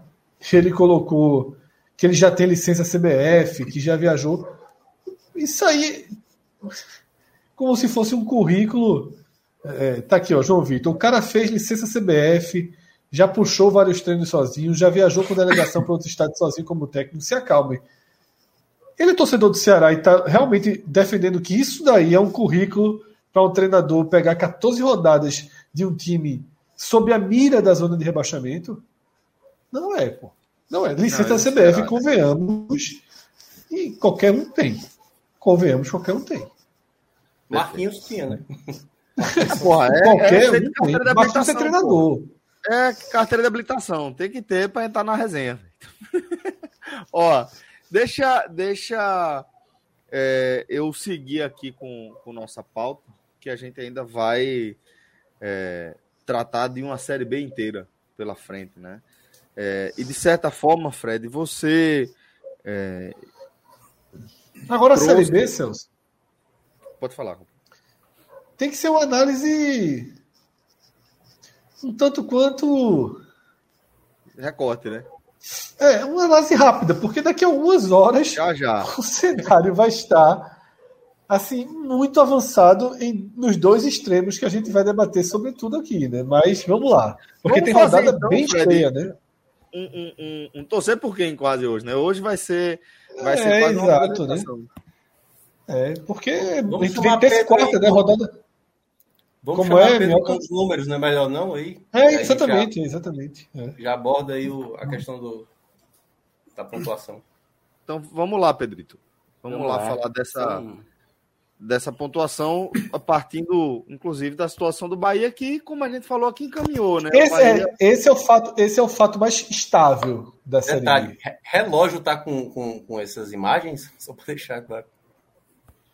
Quais? O, o, Pedro vai falar, vai falar, vai falar. Não vai ter uma imagem aqui. É bom que chegue. Alguém mandou para o relógio? O relógio. Tu mandou para ele, Pedro? Não, né? Não, eu mas tem problema, você, não. Você mandar. não, tá mandar sua. Relógio, vamos, vamos mandar para ele. É, vamos nessa, vamos não tem agulha também, não. É, são, são produtor, produtor. Assim, né? Quando termina é, o programa que aparece aquele negocinho, é produzido e dirigido por Thiago Minhoca. Então aqui, os demais são participantes. É, mas assim, são, são três recortes bem diferentes, assim, Bahia, Esporte e, e Náutico, né? O Bahia, com essa vitória contra, diante do Vasco, o Bahia chegou a 47 pontos, que já é uma pontuação bem significativa. A gente comentava ontem no, no telecast que tá para chegar o momento em que nós vamos fechar uma rodada ali e vamos dizer, ó, a partir daqui, com essa pontuação da rodada X, ninguém deixou de subir. O Bahia não chegou a esse ponto, mas vem se aproximando cada vez mais, tá? Ainda existem exemplos de times que deixaram de subir com 47 pontos na 26 rodada, tá? É, o Vila Nova, por exemplo, 2008, Paysandu 2015. Mas são times que não subiram o Bahia já se afastou do Bahia de 2015. O Bahia já se afastou do Bahia de 2015 e, principalmente, o Bahia abre uma diferença para o quinto colocado de nove pontos. E aí, nessa comparação, ninguém deixou de, ninguém deixou de subir, tendo a diferença de nove pontos na 26 rodada, tá? Tem exemplos de times que deixaram de subir com 47 pontos, mas com a diferença tão grande para o quinto, não. A maior diferença que alguém conseguiu tirar foi de quatro pontos. Então, é algo já bem. O Bahia consegue já ter uma tranquilidade grande. E também outro recorte bom para o Bahia também. O Bahia passou as 26 rodadas no G4 até agora. Ninguém também deixou de subir após passar tanto tempo no G4. Ninguém oscilou, saiu, depois voltou. Todo mundo chegou na 26 rodada, permaneceu no, no G4 até o fim. Então, são algumas situações de tabela que dão um certo conforto já ao Bahia. É só a gente reparar que o quinto colocado hoje, ele tem esses nove pontos de diferença e tem também a questão do número de vitórias. Ou seja, o Bahia tem mais três rodadas garantidos, garantido no, no G4. E já abriu também três pontos para o segundo, para o terceiro colocado, que hoje é o Grêmio. Também com vitórias a mais. Ou seja, o Bahia na próxima rodada também, mesmo que tudo aconteça de forma negativa, o Bahia vai continuar na segunda posição. É, nós falamos em, em, alguns momentos que o importante era você manter uma distância ali para o quinto colocado. Mas essa distância também para o terceiro, para o quarto, dá um certo conforto, sabe? Porque o Bahia deixa de ser a meta. Quem está ali na quinta posição, o próprio esporte, ele já não olha mais para o Bahia. Ele tem que olhar para o Vasco. Aliás, a gente falava ontem também no telecast com o Minhoca e com o Lula, que o Vasco ontem, ele meio que explicou para a torcida do Bahia o porquê que o time do Bahia faz uma campanha tão sólida, assim, tão tranquila em termos de pontuação. Porque muita, muitas vezes o torcedor aqui em Salvador estava falando, pô, esse Bahia, ele tá ali nas primeiras posições e tal, mas não produz um futebol que dê uma tranquilidade. E mesmo sem produzir esse futebol, o Vasco mostrou ontem que o time do Bahia é superior à grande maioria dos times da Série B, inclusive que o Vasco. Só lembrar que o jogo que o Bahia perdeu para o Vasco no primeiro turno, o Bahia não fez uma partida tão ruim quanto a que o Vasco fez ontem. É, dos times que estão ali na, na, quinta posição, eu tenho certeza que eles passaram a olhar o Vasco. A gente até comentou no início da live aqui hoje, né? O Vasco passou a ser o foco. O Bahia, abrindo essa vantagem em relação aos outros times do G4, ele fica numa posição bem mais, mais confortável agora. Não sei se vocês concordam que o foco deixa de ser o Bahia, né? Não, totalmente. Não, sim, totalmente. Sim, Inclusive, assim, essa descrição do Bahia de 2022 lembra um pouco a do Sport 2019, só que com a diferença é que há um abraço maior da torcida, né? Porque a torcida do Bahia ela desconfia, mas os jogos na Fonte Nova se tornaram assim uma demonstração de apoio e amor né, absolutos, né? Tanto que recorde histórico de público, né? O Bahia vem vem trazendo. Fala, Pedro. Ontem foi o Não, maior público do Bahia na Nova Fonte Nova. Exatamente, não é, teve todo esse, tem uma capacidade reduzida em relação em relação à antiga, né? Mas ontem foi a primeira vez que o Bahia colocou 48 mil pessoas. Passou, inclusive, alguns jogos da Copa do Mundo aqui em Salvador. É, na Copa do Mundo havia uma arquibancada provisória, foi colocada isso, ali na parte da ferradura, e isso fazia com que a capacidade do estádio tivesse, estivesse ampliada. Mas mesmo com essa arquibancada provisória, alguns jogos da Copa do Mundo tiveram públicos inferiores ao de ontem. Por exemplo, que eu citei ontem foi o Holanda e Espanha, aquele como histórico. Teve um público bem um parecido com o de ontem. Van Persie, né? De cabeça, de cobertura. Isso. Aquele golaço Van Persie, pessoal, pessoal ontem me sacaneou na live. Aquele porque... foi o primeiro jogo que aquela Copa ia ter muita coisa interessante. Legal. pessoal, pessoal, pessoal me sacaneou na live ontem porque eu tava no estádio, mas eu não vi o gol de Van Persie porque eu tava na fila do bar. Tipo, é a cerveja como eu me arrependo, assim. Não, não se fala vida. isso não, pô. Não se fala isso não. Isso pô, caramente, pô. Isso caramente.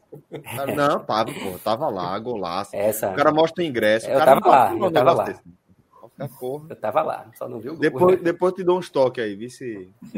teve, teve um jogo, Celso, teve um jogo na Olimpíada, acho que foi Brasil e Espanha de basquete. Que o Brasil teve uma virada sensacional no, no, no quarto final e ganhou o jogo na Olimpíada. E no intervalo, velho, era bem próximo. Eu tinha ingresso, eu estava no, no, ginásio, né, assistindo, só que naquele complexo ali da Barra era tudo muito próximo, né? E o ingresso do tênis vale o dia todo. Eu assistindo lá no intervalo, o Brasil levando um pau da Espanha, eu disse, sabe uma coisa, meu velho? Eu vou pro meu velho tênis, vou ficar aqui assistindo essa porra. Eu não gosto muito de basquete mesmo. Fui pro tênis assistir qualquer jogo de tênis quando eu vi uma virada da porra. E aí é igual assim, só para que jogo tava lá, pô. É, pô. É claro, pô. Pelo amor de Deus. E a história sendo feita. É, exatamente. o cara vai ser, o cara vai ser o cara que, pô, deu o vacilo e perdeu a história. Não, pô, conta que foi, pô. Vem filho, vem essas foi, tava lá, filho, tá ó aqui o gol. Pô, vai ter uma hora que o cara vai estar tá até lembrando do gol. Pô, eu tava em tal lugar, eu lembro do ângulo. É, Eu sei exatamente onde eu estava. agora, muito bom. Agora, voltando, bom. voltando pro assunto também, Fred, é porque acho Foi que, que era barata a cerveja. Tem um ponto do Bahia que é o, o Bahia não entra em crise, né, cara? O Bahia não entra no espiral de problema. Ele empada com o Londrina. Foi o Londrina ou foi aquele jogo, né? Londrina. Londrina. Do, do, a rodada sempre ajudou, né? Não, pois é. Na hora que tem aquele desastre contra o Londrina, logo na, na rodada seguinte, um jogo muito delicado, teoricamente, assim, contra o Vasco, ele ganha. Ele ganha jogando muito bem. Então, assim, o Bahia você pode até dizer assim, não é um futebol vistoso e tudo mais. A torcida até agora não, sabe, ainda não engoliu muito Anderson Moreira, mas não consegue ter problema, como o Grêmio, por exemplo, agora. O Grêmio ele está num momento de de, de, de questionamento, né? Mesmo a gente considerando que o Grêmio vai possivelmente subir. O Vasco, que agora está, acho que é três jogos sem ganhar, duas derrotas seguidas, né? Então, assim, o Bahia, ele, como a gente falou ontem, né, Pedro? Desde o começo do campeonato não saiu do G4. E tá a três rodadas garantido. O, o Bahia, na verdade, hoje, ele tá na vigésima, ele tá na vigésima rodada, garantido já. Para ele agora tá faltando nove rodadas para acabar o campeonato. E não 12, como é para a maioria, entendeu? Então, assim, o Bahia ele não consegue entrar no espiral de problemas, como já Isso. aconteceu com o esporte, como está acontecendo com o Vasco, entendeu? O Bahia flertou naqueles dois jogos em casa que ele perde na Fonte Nova, né? Mas aí conseguiu a é, vitória sobre o Brusque fora. Isso. E, aí, e os demais não aproveitaram, Fred, também, né? Exatamente. Né? Porque, por exemplo, hoje eu estava vendo um, um, o esporte vive uma, um fio de esperança, né? Tirou um pouquinho da diferença, mas há uma, um desenho para que provisoriamente coloque dois pontos nessa terça-feira, caso vença o Novo Horizontino. E dentro da visão da torcida geral, esses dois pontos já pressionariam o Vasco contra o Guarani. Né? E, e há um sonho aí que se feche essa rodada em três ou em dois pontos.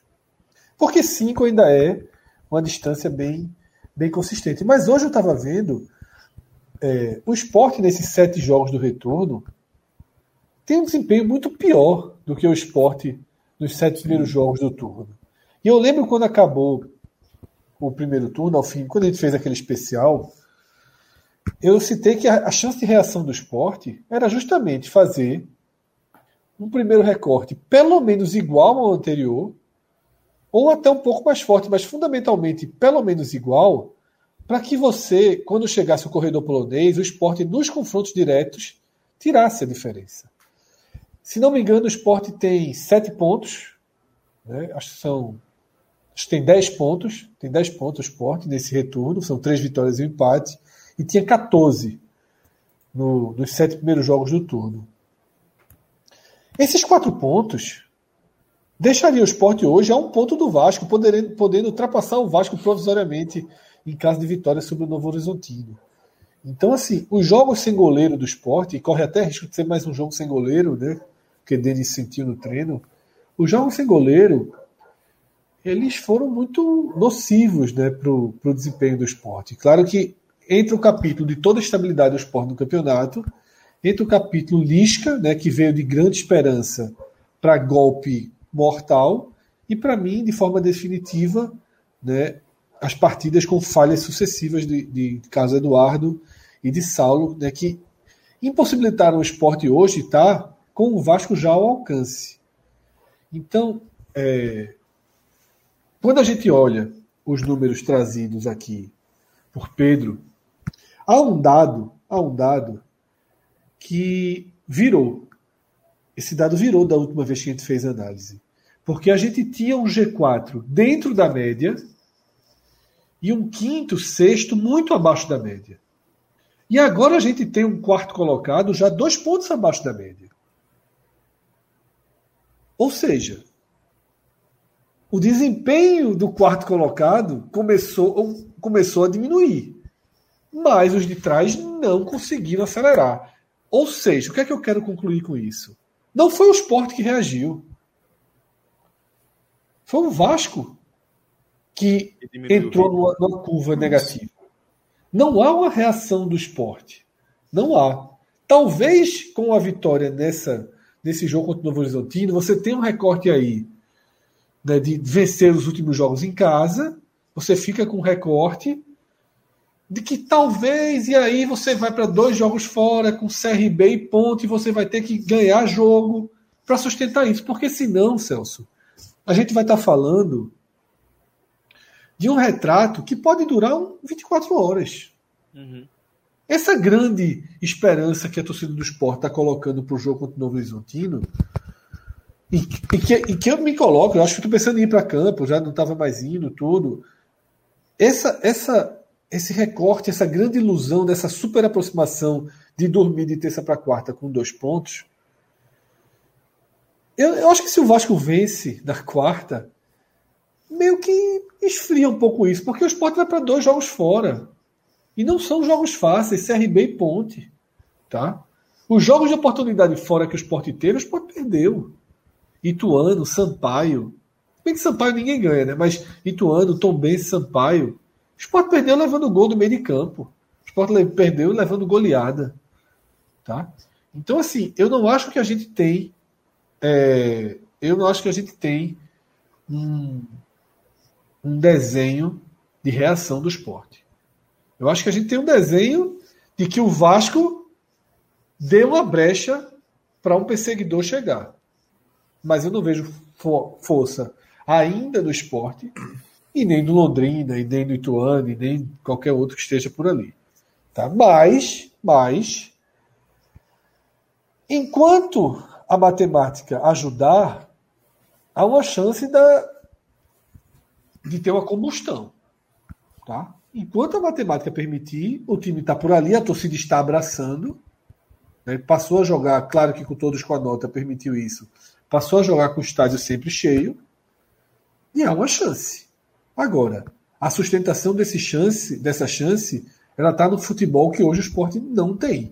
Não houve essa reação, não houve crescimento de futebol para dizer, opa, estamos vendo uma curva de ascensão do esporte e uma curva de queda do Vasco. Não. A gente está vendo uma curva de com muita dificuldade sustentação do esporte e aí sim de queda do Vasco. Fred, corrobora demais aí com o que tu disseste. E se você pegar aquele recorte de, de, dos últimos cinco jogos e ver a pontuação, o Sport fez sete pontos de 15. Ou seja, menos da metade, inclusive. O que é, naquela virada de turno que a gente imaginou, o Sport tinha que ter um, um percentual de aproveitamento bem superior que isso. Aí o Vasco, que é onde a gente chega, que a questão é o Vasco, fez quatro pontos. Três a menos que o esporte. Então, o Vasco é que está fazendo menos que um terço dos seus pontos. O esporte não podia ter menos de 41 pontos hoje, Cauê. Não podia pois ter é. menos de 41. Só que o esporte, em vez de ter aproveitado essa queda do Vasco, acentuada, de só ter feito quatro, o esporte só fez três a mais, sete. Ou seja, não tirou tanto essa, essa gordura que o Vasco tinha. Aí para você ver, o Bahia fez 10 nesse recorte de 15. O Cruzeiro fez 11. O Londrina fez 8. Para não dizer que, ah, mas Bahia e, e, e Cruzeiro estão à frente. O Londrina fez 8. Então, o próprio esporte não consegue estar tá na mesma balada de tirada de um Londrina da vida. O, o melhor, Cauê, nesse momento de ritmo de pontos é o Ituano, por exemplo. O Ituano Isso. foi o que mais conseguiu, Fez nesse 10, né? momento, né? mostrar o crescimento. Né? Mas é o que está atrás de esporte Londrina.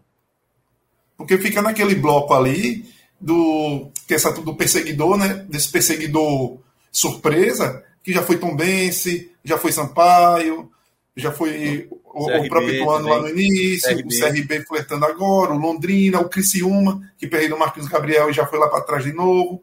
Então, assim, ninguém consegue se fortificar e por isso a, a, a margem.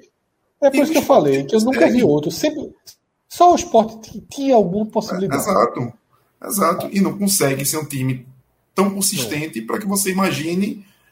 Beleza, você pode até acreditar, como tu disseste, pode ganhar do Horizontino? Pode. E depois os dois jogos lá fora. Vai arrumar como? Os outros. E vai ter que, vai ter que Para o outro subir, para o outro subir, e talvez o esporte já esteja nessa mesma condição dos outros, aí o Vasco precisa virar assim, porra, Náufrago. pedra, náufrago. Uma queda livre. É. Uma, você só, uma, tem que realmente. Aquela campanha que foi falada do Corinthians aqui, né?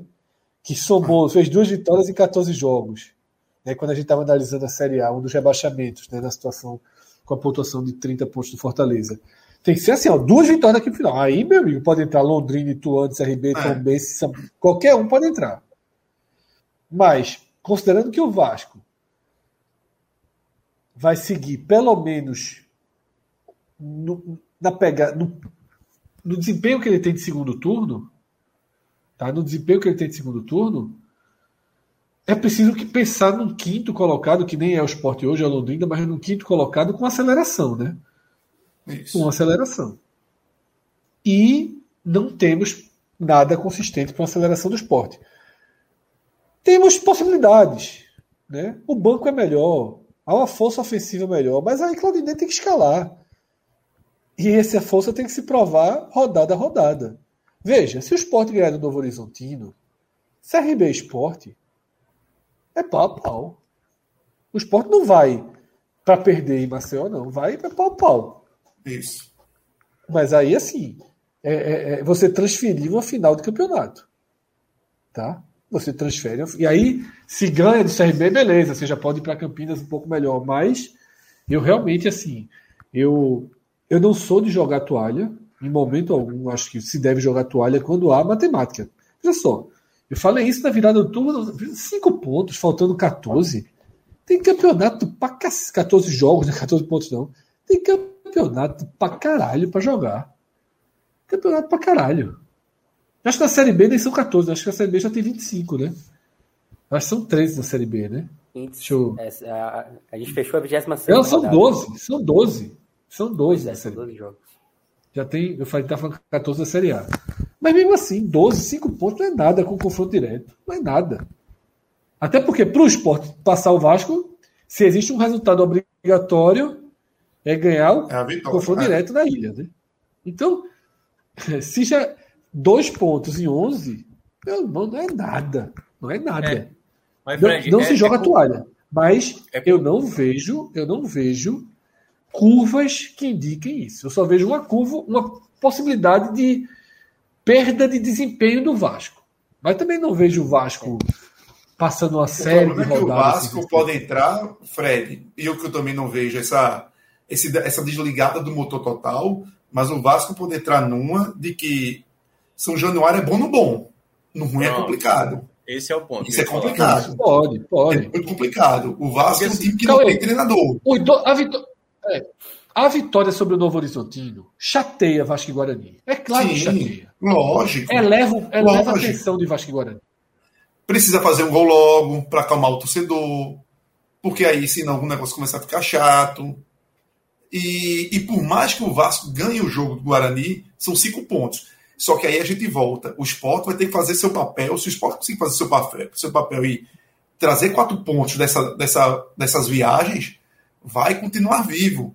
Porque o Vasco pode realmente não desligar o motor, mas manter essas farrapadas de ganhar uma, passar dois jogos sem vencer, ganhar outra ali, de manter uma média dessa de, de a cada 15, somar 5, somar 6. Só que o esporte precisa somar 9. Nesses recortes, o esporte precisa sempre estar tirando no mínimo 3. No mínimo 3. E aí é, é muito esporte. Eu acho que o, o Vasco é muito plausível de, de, de manter uma pontuação é, um pouco mais baixa, inferior, por todo esse contexto de, de pressão, de não fez uma janela de, de, contratações tão boas como o Bahia, por exemplo. É um time muito mais jovem, que tem várias das suas, das suas peças principais são jogadores da base e que, e que hoje são considerados seus protagonistas o menino lá, o segundo volante, Andrei, é o cara que quando não joga, o Vasco afunda. Depositaram todas as esperanças na volta de Alex Teixeira, que é um cara que tem toda a adaptação de volta do futebol chinês. Tem muitos defeitos defensivos. Então o Vasco é um time que, que dá para você projetar o X. Mas você só consegue projetar o, o X se você fizer por onde. Se você dá. Não dá simplesmente para você acreditar que o Vasco vai apagar a luz e aí você vai junto nessa daí. Senão nem você vai. O que tem. E vai Londrina. Tem, o que tem salvado, às vezes, o Vasco é o desempenho como mandante, né? Que até agora não Isso. perdeu em casa. Mas a grande questão é porque a sequência fora de casa é muito ruim. O time uhum. parou de pontuar fora de casa. O Vasco antes até pontuava, né? Acho que até demorou a perder a primeira partida. E agora vem numa sequência, o Pedro ontem e o Lula descrevendo a partida né? Eu depois até olhei os, melhor, os melhores momentos. O Vasco não fez nada. O Vasco não deu um chute no gol. Pô. O gol foi contra.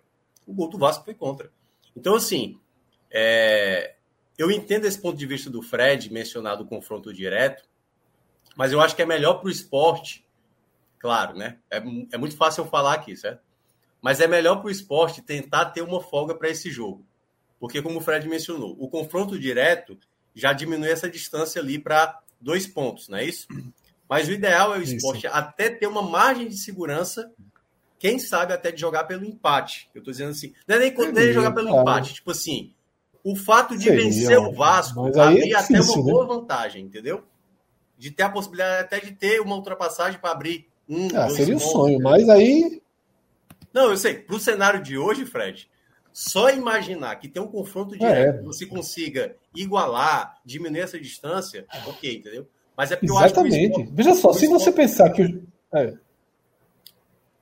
Não, o que Não, eu ia falar era isso. O que eu ia mencionar era nesses outros jogos, a partir de agora, antes, assim, até esse duelo contra o Vasco, o esporte tem que diminuir a diferença. Diminuindo e diminuindo para ver se chega nesse duelo e aí você consegue ou vencer e aí abrir uma margem para o Vasco ou passar o próprio Vasco. Um ou dois pontos, veja só, se o Sport chegasse nesse jogo um ou dois pontos atrás, a missão está cumprida da, da, da, tentativa de reação. Aí você aposta tudo no último jogo e vai para a reta final aí. Porque, assim, a tabela do esporte ela é muito pesada, daqui a pouco ela vira, né? a partir do jogo contra o Bahia ela vira. Mas, às vezes, tem mudanças no cenário, né? Você pode ter um Cruzeiro já garantido o acesso, né? Você pode ter um clube já definido o rebaixamento, ou já salvo, isso vale para todo mundo. Então, você vai começar a entrar numa combinação de jogos que depende muito do que cada time briga. Por exemplo, é, o esporte pegar Novo Horizontino e CRB hoje são times melhores do que Guarani e Brusque, que são os dois próximos jogos do Vasco. Mas Guarani e Brusque tem muito mais mobilização pelo ponto do que Novo Horizontino e CRB. Sim. Sabe? Então, assim, você, numa Série B que é tão apertada, que é tão igual, que falta tanta qualidade de, de imposição, você tem, você tem times hoje como. Tá aí o Vila Nova, claro que a Chape não ganha de ninguém, cara, mas foi lá o Vila Nova e ganhou da Chape. Sabe? Eu não queria ter, eu não queria ter o Operário amanhã, eu não queria ter o Vila Nova amanhã. Né? Na verdade, já mais tarde. Porque assim, é perigoso. O, Guarani, o Vasco e Guarani é um jogo perigoso pro Vasco. É um jogo perigoso. Agora, o Vasco é melhor que o Guarani. Agora, vai ter que acontecer o que foi dito aqui: fazer o gol cedo, né? torcer para não, não levar o gol. E aí você vai para a imposição. O Vasco, em São Januário, numa situação normal, consegue meter uns 3 a 0 nesse Guarani. Tá? Mas vamos ver. Eu acho que assim, tem uma, tem uma, uma porta que se abriu. Mas foi o Vasco que abriu a porta, não foi o esporte que foi lá abrir a porta. Eu acho é, que o esporte deve quatro pontos para o mínimo de chance. Tá? Por que com quatro pontos o esporte estaria seis do Bahia? E a seis do Bahia, o esporte ainda miraria o Bahia. Eu acho absurdo o esporte não ter quatro pontos a mais. assim. É uma queda de desempenho. Não poderia ter queda de desempenho no retorno. Era Como de igual para Fred como estaria Isso, flertando com é. o próprio Grêmio. Se o Grêmio, por algum motivo, porque o Grêmio, por mais potencial financeiro que tenha e esportivo de, individualmente, mas o Grêmio dá essas osciladas dentro da competição. E você simplesmente perde, deixa a distância, porque você não tem competência para estar tá ali. É. A espera é Bahia, A lesão de Thierry foi para se fuder. É. A, a, sequência foi muito ingrata. É. Assim. Um outro ponto rapidinho, Fred, até para o Pedro falou. também mencionar. Rapidinho, Pedro. É, essa questão do Vasco também tem a ver também com, eu acho, certo? Essa rodada agora do meio de semana, Fred. Eu vejo como uma rodada, assim, independentemente do que aconteça com o CRB, vai ter o duelo, né? Londrina e CRB, né? É, o próprio esporte, Isso. se o Vasco não vence, empata em casa contra o Guarani, é muita pressão da torcida. Muita é. pressão da torcida. Porque é o seguinte: Vamos lá, os dois cenários. Se realmente esse pessoal que está na perseguição vence a pressão com uma não vitória, é quase assim, pronto, a gente vai perder esse acesso na leitura do torcedor. Se por acaso acontece o tropeço dessas equipes que estão perseguindo e o Vasco não aproveita esse momento, o cara vai pensar, a gente está dando possibilidade é. para os caras ainda. Porque, assim, digamos que o esporte empate esse jogo contra o Novo Horizontino. Se der empate do Vasco contra o Guarani, meu amigo, os caras os cara estão deixando. Vai para dois fora, né? Vai para dois fora o Vasco, assim como o Sport. É, mas então, assim, vai, é por isso vai... que eu tô dizendo. O contexto do Vasco, seja com o resultado que aconteça nesta terça-feira, o Vasco vai precisar ganhar do Guarani de toda forma. Isso. Um empate para o Vasco, para mim, é, é, é isso que, eu, que mencionaram aqui, né? Que o Cauê mencionou. É um problema que pode gerar internamente ali, porque está sem treinador, o time já não está respondendo. E eu acho que é. Tá naquele. Capaz hiato de SAF também, Minhoca, que também, assim, aquele até da própria liderança do clube. É o presidente, é a SAF. Então, gera até esse desconforto de, de quem comanda o clube, de quem manda realmente o clube. Tá pensando já no próximo ano, no processo do próximo ano, já na, primeira divisão, sem nem estar lá. Então, é, é, um cenário. E o Vasco é um clube muito conturbado. O Vasco é um, um clube muito complicado. Dos próprios jogadores trabalharem. É um clube onde os jogadores sofrem pressão onde o jogador, onde a torcida chega junto, irritando. Então, assim, não dá para acreditar. O problema são os outros fazerem seu papel é, mínimo. Fazer o deles, é. E a tabela do Vasco, ela é bem chata. A tabela do Vasco, acho que é, ajuda a gente a pensar nesse jogo do Guarani como ainda mais decisivo, tá? Porque o Vasco já não vence fora de casa alguns jogos, perdeu os últimos quatro. O do agora foi o quarto na sequência de jogos fora de casa que o Vasco perde. E os adversários que o Vasco terá fora de casa são Perdeu adversários cinco, duros. Viu?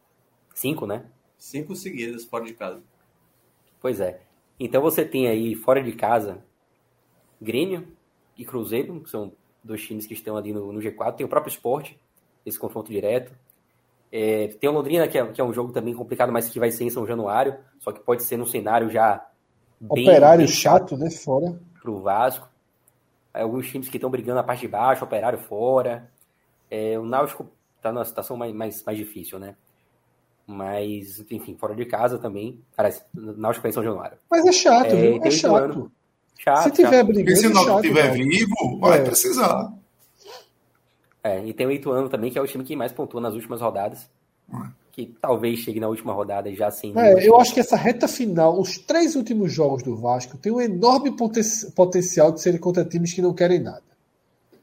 Tem. Aí tem um enorme Agora potencial. ele vai ter que fazer. Ele vai ter que não chegar lá desesperado, né? Exatamente, é. Exatamente. Mas é o esporte também, viu? Assim, então. É, dessa parte ver. de cima, é. dessa parte de cima aí, eu acho que os times que têm a tabela mais chata são o Vasco e o Esporte. É. Sem dúvida nenhuma. O Bahia, dos 12 adversários que o Bahia terá pela frente, só três estão ali na parte de cima da tabela, do oitavo para cima. Não, é Vasco e Esporte. Uma tabela bem mais tranquila. A chance do Esporte é que o Vasco também tem uma tabela, tem uma tabela pesada, né? Isso. Mas, mas é isso assim. Enfim, vamos ver, vamos ver. É como eu falei, não adianta a gente conjecturar muito que daqui a pouco o Sport tá em né? campo. É, daqui a é. menos de 24 horas vamos... isso aí, Exato. Vamos, vamos então dar uma olhada na, na outra ponta da tabela e vamos falar da situação do Náutico. Pergunta e essa daí, aqui... Celso? Fala. Fala. Não, é isso. Não. É, é só, é, só fazer a pergunta para a gente entrar no, na questão que, ainda que também o Náutico daqui a pouco entre em campo é, é, justamente contra o adversário direto da zona de rebaixamento, mas quão fundo é o buraco que o Náutico se enfiou aí, Fred? O buraco é absurdamente fundo. Agora, se o do esporte, né, se essa luta aí pela aproximação ao G4 já é difícil comentar a horas, tá faltando algumas horas para um jogo de extrema relevância que mudaria, ou pelo menos sublinharia tudo que a gente está falando aqui, o Náutico é a final do Copa do Mundo, pô. Veja só, se o Náutico perder do CSA, eu não vejo conta, milagre, chance de reação para o Náutico não cair. E se o Náutico ganhar do CSA, ele está muito no jogo. Ele volta muito para o jogo. Porque ele prende o CSA e aí ele vai né, para uma tentativa de reação, com dado com jogos fortes em casa. O Náutico tem uma tabela razoável, né, mas é, é, o problema é acreditar que o Náutico ganha esse jogo. Contra Roberto Fernandes, né, que ainda tem essa essa enorme ironia aí do destino. Vem muito mal, vem muito mal fora de campo, né? João trouxe uma matéria hoje na Globo bem grave em relação né? ao Náutico, né? Matéria nacional que repercutiu, tá? O Náutico é, é, com um esquema aí para fugir dos credores, né? Para uma rota uma rota de dinheiro bem bem grave, né? Que o Náutico criou uma rota de, de, de esconder recursos, né? dribles ilegais, né? como a matéria trata. E, e é isso. Tá? Eu acho que o Náutico, assim, é muito difícil fazer qualquer análise sabendo que tem um CSA e Náutico decisivo dentro de algumas horas. Tá? E outros jogos de potencial. Porque, assim, veja só. Essa vitória do Vila Nova, essa vitória do Vila Nova foi uma pancada do Náutico absurda. Tá? Então, se você tem. Veja só, vamos aqui para o cenário básico. Se o CSA ganha do Náutico, o CSA coloca nove pontos no Náutico. Tá? E o melhor dos cenários seria ficar sete atrás do Vila Nova. O melhor dos cenários. Então, assim, é muito grave a situação. É muito grave a situação. E o Náutico precisa voltar para o jogo, que também não, não tem feito. Né? Vem de uma, uma goleada contra o Cruzeiro. Aquilo que, que Minhoca estava falando né, da estreia de Lúcio né, contra o Flamengo. Pode perder, só não pode ser goleado. Era um pouco da estreia de dado, né? Pode perder, só não pode ser massacrado. O Náutico foi lá e foi massacrado. Não, só não podia estragar o inteiro, né? Só não pode estragar é. o inteiro. Vai lá e estraga. Ele foi você lá coloca mais dúvida no time. Mas, mas é. olha, até, até o nosso ex meteu um fire lá no Twitter, né? E eu fui com ele, não, viu? E eu fui com tá ele. Eu acho conta, que tem que ser. Tá na conta. Tá na conta. Não pode trazer problemas. Eu concordo com ele. É. Para mim, para mim, dado estreia amanhã. Ou hoje ou mais tarde. Tá? Para mim, dado estreia mais tarde. Agora, é menos time, vai ter atmosfera para o CSA. Né? E o Náutico aconteceu um problema grave. Claro que Elano ele foi um ponto é, é, é, decisivo para esse problema, mas o Náutico trouxe reforços que se autoescalaram e não encaixaram juntos. O meio de campo do Náutico, quando joga Souza, quando joga Johnson, quando joga é, é, é Vitor Ferraz ainda, Vitor Jean Ferraz, Carlos. É, fica um meio-campo que não é competitivo pela velocidade. Não é competitivo. Futebol de hoje, Série A, Série B, Série C, não permite. Não permite jogadores, esses jogadores juntos. Tá? Time de alta figurinha, Fred. É time de alta figurinha. Diógenes montou um é. meio de campo de alta figurinha. Isso, de 2012, pô. Chiesa na frente, parado. Então, assim, não houve uma imposição dos reforços que não encaixou. Elano se perdeu e vamos ver que caminho dado vai dar. Tá? Mas assim, é. É complicado. É complicado Quando não tem futebol, não tem goleiro. Sérias, perdeu né? o goleiro. É, esse é o ponto. O ponto. O ponto crucial do Náutico é o time que mais tomou gol na competição. É. 38. Né, nessa faixa de, de 30 para cima, somente quatro times tomaram mais, que é o CRB 31, o Novo Horizontino 31 e o Operário 34. Não tomou 38. 30, é muito gol a mais. Não, ele tá quase Do... um inteiro já, Cauê. Tomando, acho que é 17 jogos seguidos tomando gol. Tomando gol. Então você um já tem um. Que, é. um que salvava. Que né? é. Porque você, o Náutico tem um, um, sistema defensivo, defensivo horrível horrível. E perdeu o Camutanga no meio. Assim, perdeu o Camutanga. Só foi piorando, só foi degradando. Aí perdeu o, outro lá, o Não, Minueque da Bahia. Bispo, Bruno, Bruno Bispo. saiu agora é. sem nem querer receber dinheiro, pô. Exato. Tá tão grave que o pessoal nem quer mais não era, E que não era nem uma solução. Mas veja, diante do caos, dava ali a sorte do Náutico que Maurício parece que de alguma forma deu, um, mas deu uma. Eu não esperava. Não, mas não. É. Mas veja, o, é, é tão caótico. O nível é tão, baixo, é, Cauê. O nível é tão baixo que o Maurício parece ser um bom zagueiro. E é, e é mais um, porque... e é mais um container, né? Num time de container, né?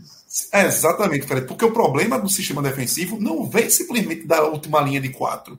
Vem lá da frente. É.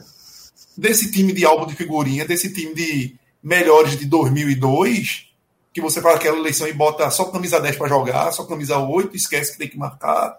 É e que você estoura lá atrás. E que o sistema defensivo é fraco e que agora você não tem goleiro. Simplesmente. Vai jogar com o goleiro do retrô, né? Exato, com o Jean. Goleiro do retrô que não passava nem no retrô. Segurança alguma. Grandes seguranças. nos, grandes, nos jogos decisivos das finais, por exemplo, não mostrava. Saída de bola, saia assim, é, bola na área. Não tem muito então, jeito assim, de goleiro, né? Não é um goleiro com muito tem. jeito de goleiro, né? Não tem. Então, assim, o Náutico passa por um cenário que, dado, vai ter que fazer correções que não é fácil de você achar dentro do elenco peças que corrijam. O, que a gente falou muito do Fortaleza. O Fortaleza a gente via ali, tem que ter algo. Daqui você extrai, para o máximo seja uma Série A. E o Fortaleza também tomava muito gol. Tomava e muito gol besta, de, de gol, gol muito no final, né? aqueles gols de apagar da luz e tal. É. E, e o Náutico, assim, o Náutico primeiro tem que corrigir algo que ele não tem, por mais que seja a Série B, por mais que os times sejam nivelados muito lá embaixo, mas o, o sistema defensivo do Náutico é muito caótico. E ele está na fase que ele precisa tirar pontos da turma, e nem o sistema defensivo dele resolve, e o ataque que o Náutico já foi um, um ativo muito bom para o Náutico, hoje você tem Chiesa que praticamente, assim, reta final de carreira, porque consegue. Mais um contender, pô. Não existe coisa contender. Cauê. Então, assim, o Náutico construiu, plantou demais esse cenário atual. E para reorganizar, para ver se, se se colhe algo aí, tá muito difícil. É muito difícil. Não, eu, eu, eu falei, acho que aqui no último Raiz, o Náutico perdeu o ponto, o ponto ideal para conseguir a recuperação. Porque a, na tabela que a gente está aqui na imagem, para quem está acompanhando aqui pelo YouTube, o Vila Nova ainda está ali na penúltima colocação. Só que ele venceu né, na, nessa segunda-feira, foi a 28, saiu desse Z4, aí passou Guarani, Operário e CSA. O, o Náutico perdeu para o Vila Nova, para o Guarani e para o Operário. E vai agora pegar o CSA. Ou seja, todos os confrontos diretos, o Náutico não aproveitou nem para empatar, nem para frear esses times. E a última chance dele agora é o CSA fora de casa. É por isso que o Fred falou: é final de Copa do Mundo. Se o Náutico não mostrar agora a reação, não é nem a reação, né? Tipo assim, a possibilidade de querer voltar para a briga contra o CSA, eu acho que praticamente esquece. É praticamente o rebaixamento. Assim, eu acho que hoje a tendência, e como o Rodolfo veio falando, o Náutico hoje é o pior time da Série B. É o pior time dessa Série B. Isso. A questão toda é como é que Dado vai conseguir reverter essa situação em meio ao caos que está no Náutico. Eu não consigo enxergar hoje uma perspectiva, mas se algo passa por uma, um milagre do Náutico acontecer, esse jogo do CSA é fundamental. Sem isso, eu não consigo imaginar escapar mais. Porque aqui tela, se você fizer até uma, uma listinha de tarefinha de casa de rebaixamento, se você for lá, o Náutico, assim, cumprindo tudo, ah, é, cumprindo tá... tudo. Veja, é. é. É, desempenho fora de campo, é desempenho dentro de campo horrível, problema extracampo aí, com o, o, material que João colocou hoje, que já se sabia nos bastidores a gravidade. jogador, é, jogador pegando beco porque não acredita mais e sem querer receber nem dinheiro, cara, ó, dois caras pegaram o beco, pô. Um chegou agora para ser solução, Jonatas. Então, assim, Jesus, é. João Jesus, Jesus, por mais que não fosse render, mas são sinais que vão dando de que ó, o Náutico está cumprindo ali, ó. Não sei quantos treinadores no ano. Cartilha. Está cumprindo a cartilha, cartilha, perfeita. Só falta a questão do salário atrasado, que eu acho que está em dia lá. Talvez só faltava isso para complementar e fechar né? o caixão. A que custo? A que custo? E aí um, um, problema político muito grave, né? De uma teia de poder que foi criada ali muito grave. Muito perigoso, tá? Muito, esse rebaixamento do Náutico é um rebaixamento perigosíssimo. Perigosíssimo. Porque ele cai com os problemas ainda pegando ainda fogo, né? vindo, ainda pegando fogo. Sem espinha dorsal, sem espinha dorsal porque, de time, assim, porque o Náutico construiu, veja, queira ou não, na Série C, é. jogadores da base, deu, virou as costas para a base esse ano. Não, esse veja, ano, cara, o, o rebaixamento, o rebaixamento do, do esporte, rebaixamento do esporte da Série A para B, o último, foi um rebaixamento Sim. calculado. Concorda? Sim, Não sim. teve grandes dramas e tal. E fez com que o esporte, de alguma forma, tivesse uma temporada. Tivesse uma temporada. É gato, Entendeu o jogador, Fred? Essa bomba aí foi um é, recado, é, foi uma temporada. Conseguiu vender jogador. O Náutico não vai é, conseguir, teve, por é. mais que seja nos patamares financeiros diferentes, mas o Náutico na Série C conseguiu fechar ano vendendo jogador. Por mais que fosse um milhão, mas conseguiu. É, o Bahia não, caiu, o Bahia caiu é, sem terra arrasada e subiu com facilidade. Isso. Né? O esporte não vai subir, ao que tudo indica, mas não viveu um ano de terra arrasada e não, não parece que vai para o 2023 de terra arrasada. O Náutico eu não sei o que será. Parte, né? Porque eu acho que Castro já mencionou, né? Que próximo ano do esporte vai ser mais difícil, porque. É, vai ser mais difícil porque não vai ter as vendas, mas ao mesmo tempo há uma estabilidade no clube, é um desenho de estabilidade, é uma base. É uma base jogando, tá entendendo? E é um desenho de uma série B não tão dura quanto é, esse isso ano. que eu falava, é, uma série B menos é. pesada do que esse ano. Isso. E uma base que joga. Você vê só. O esporte já tem time para estrear. O esporte já tem time para jogar o primeiro jogo da Copa do Nordeste ano que vem. Isso. Sem, grande, sem grandes dramas. Como já foi a virada do ano passado para cá.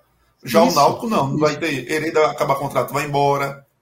A situação do Náutico é muito o... perigosa. O Náutico não, é porque agora ficou muito difícil de evitar o rebaixamento. Ficou, o buraco ficou grande. Não, é. E, e, Mas e seria bom evitar, né? viu? É, seria aquelas... bom evitar. Não, aí, mas aí esse, essa conversa aí já era para ter sido é. bem antes. É, né? tá um pouco tardia, tá um pouco aí, tardia. Agora aí é Elano tá, foi né? para se fuder. É, o Elano, ele, ele precisa pontuar agora.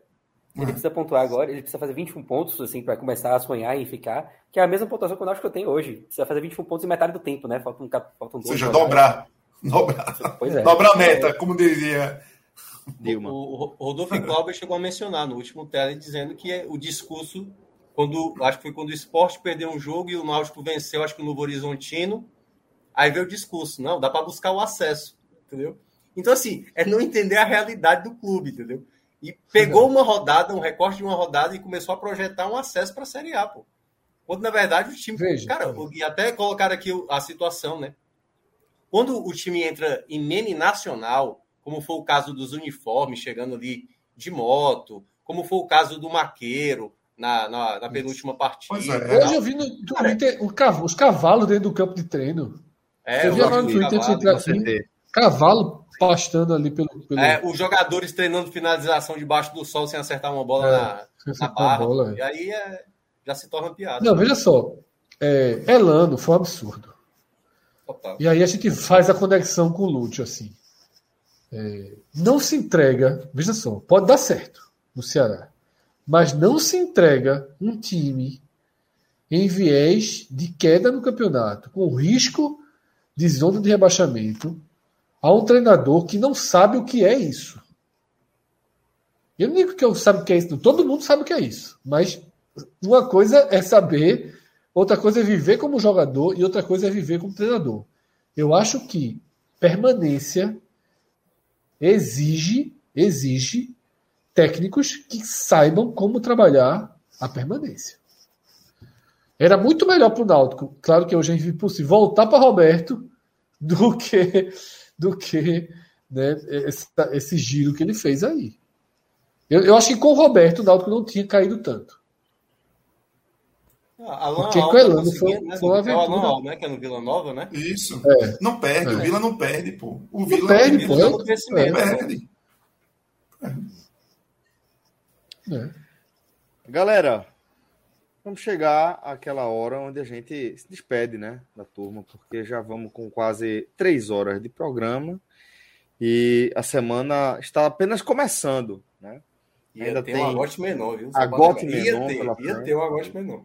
Mas aí o Raiz é. não teria sido desse. Não, mas aí, aí, jovem, aqui respeito, tinha sido mais curto. Respeito ao apresentador.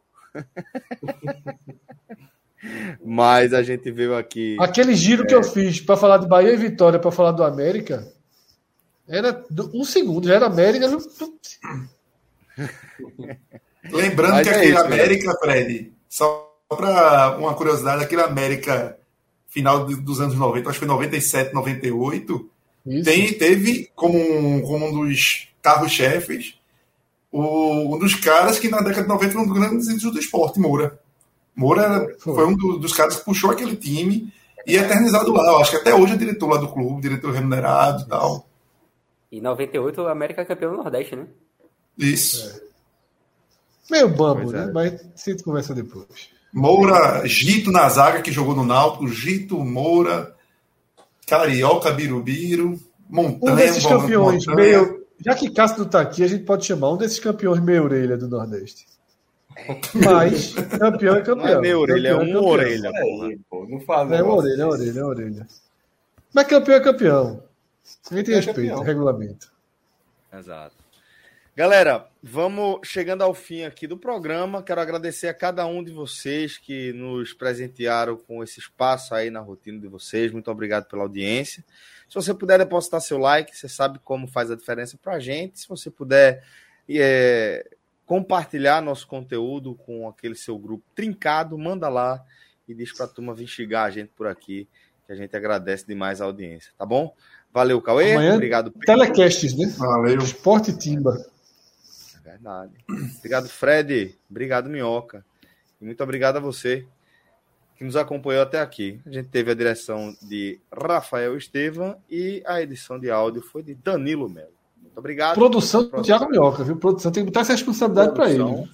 Produção de Thiago Minhoca. Por bom, por até para que, é, até para que quando Pedro, quando Pedro Pereira mandar uma arte com Vila Nova em penúltimo seja corrigida a tempo do programa, para que não apareça o Vila Nova penúltimo, tá, Minhoca? Não, exatamente. Mas, ó, lembrando aí, o Rodrigo Carvalho disse bom programa. Então é porque eu fiz ele, um bom só. Rodrigo Carvalho, ele entrou primeiro com, com Sputnik, que é COSE, né? Sputnik é COSE. Perguntou, Isso. Rodrigo, apareça. Cadê Rodrigo? É muito suspeito, pô. Aí logo depois ele entra com o dele. Suspeito, é claro que Cose é Rodrigo. É claro que Cose é Rodrigo. Sempre foi. A gente achava que era JP, Cose. Cose, vai ter bolão da Copa, Cose? Responde aí. Vai ter, vai ter, vai ter. Coordenação, Rodrigo Cose. Rodrigo Cose, bolão da Copa. Para mais de 100 pessoas Forte participando. Abraço. Bolão do Cose. Forte abraço, galera. Até a próxima. Valeu. Valeu, pessoal. Valeu.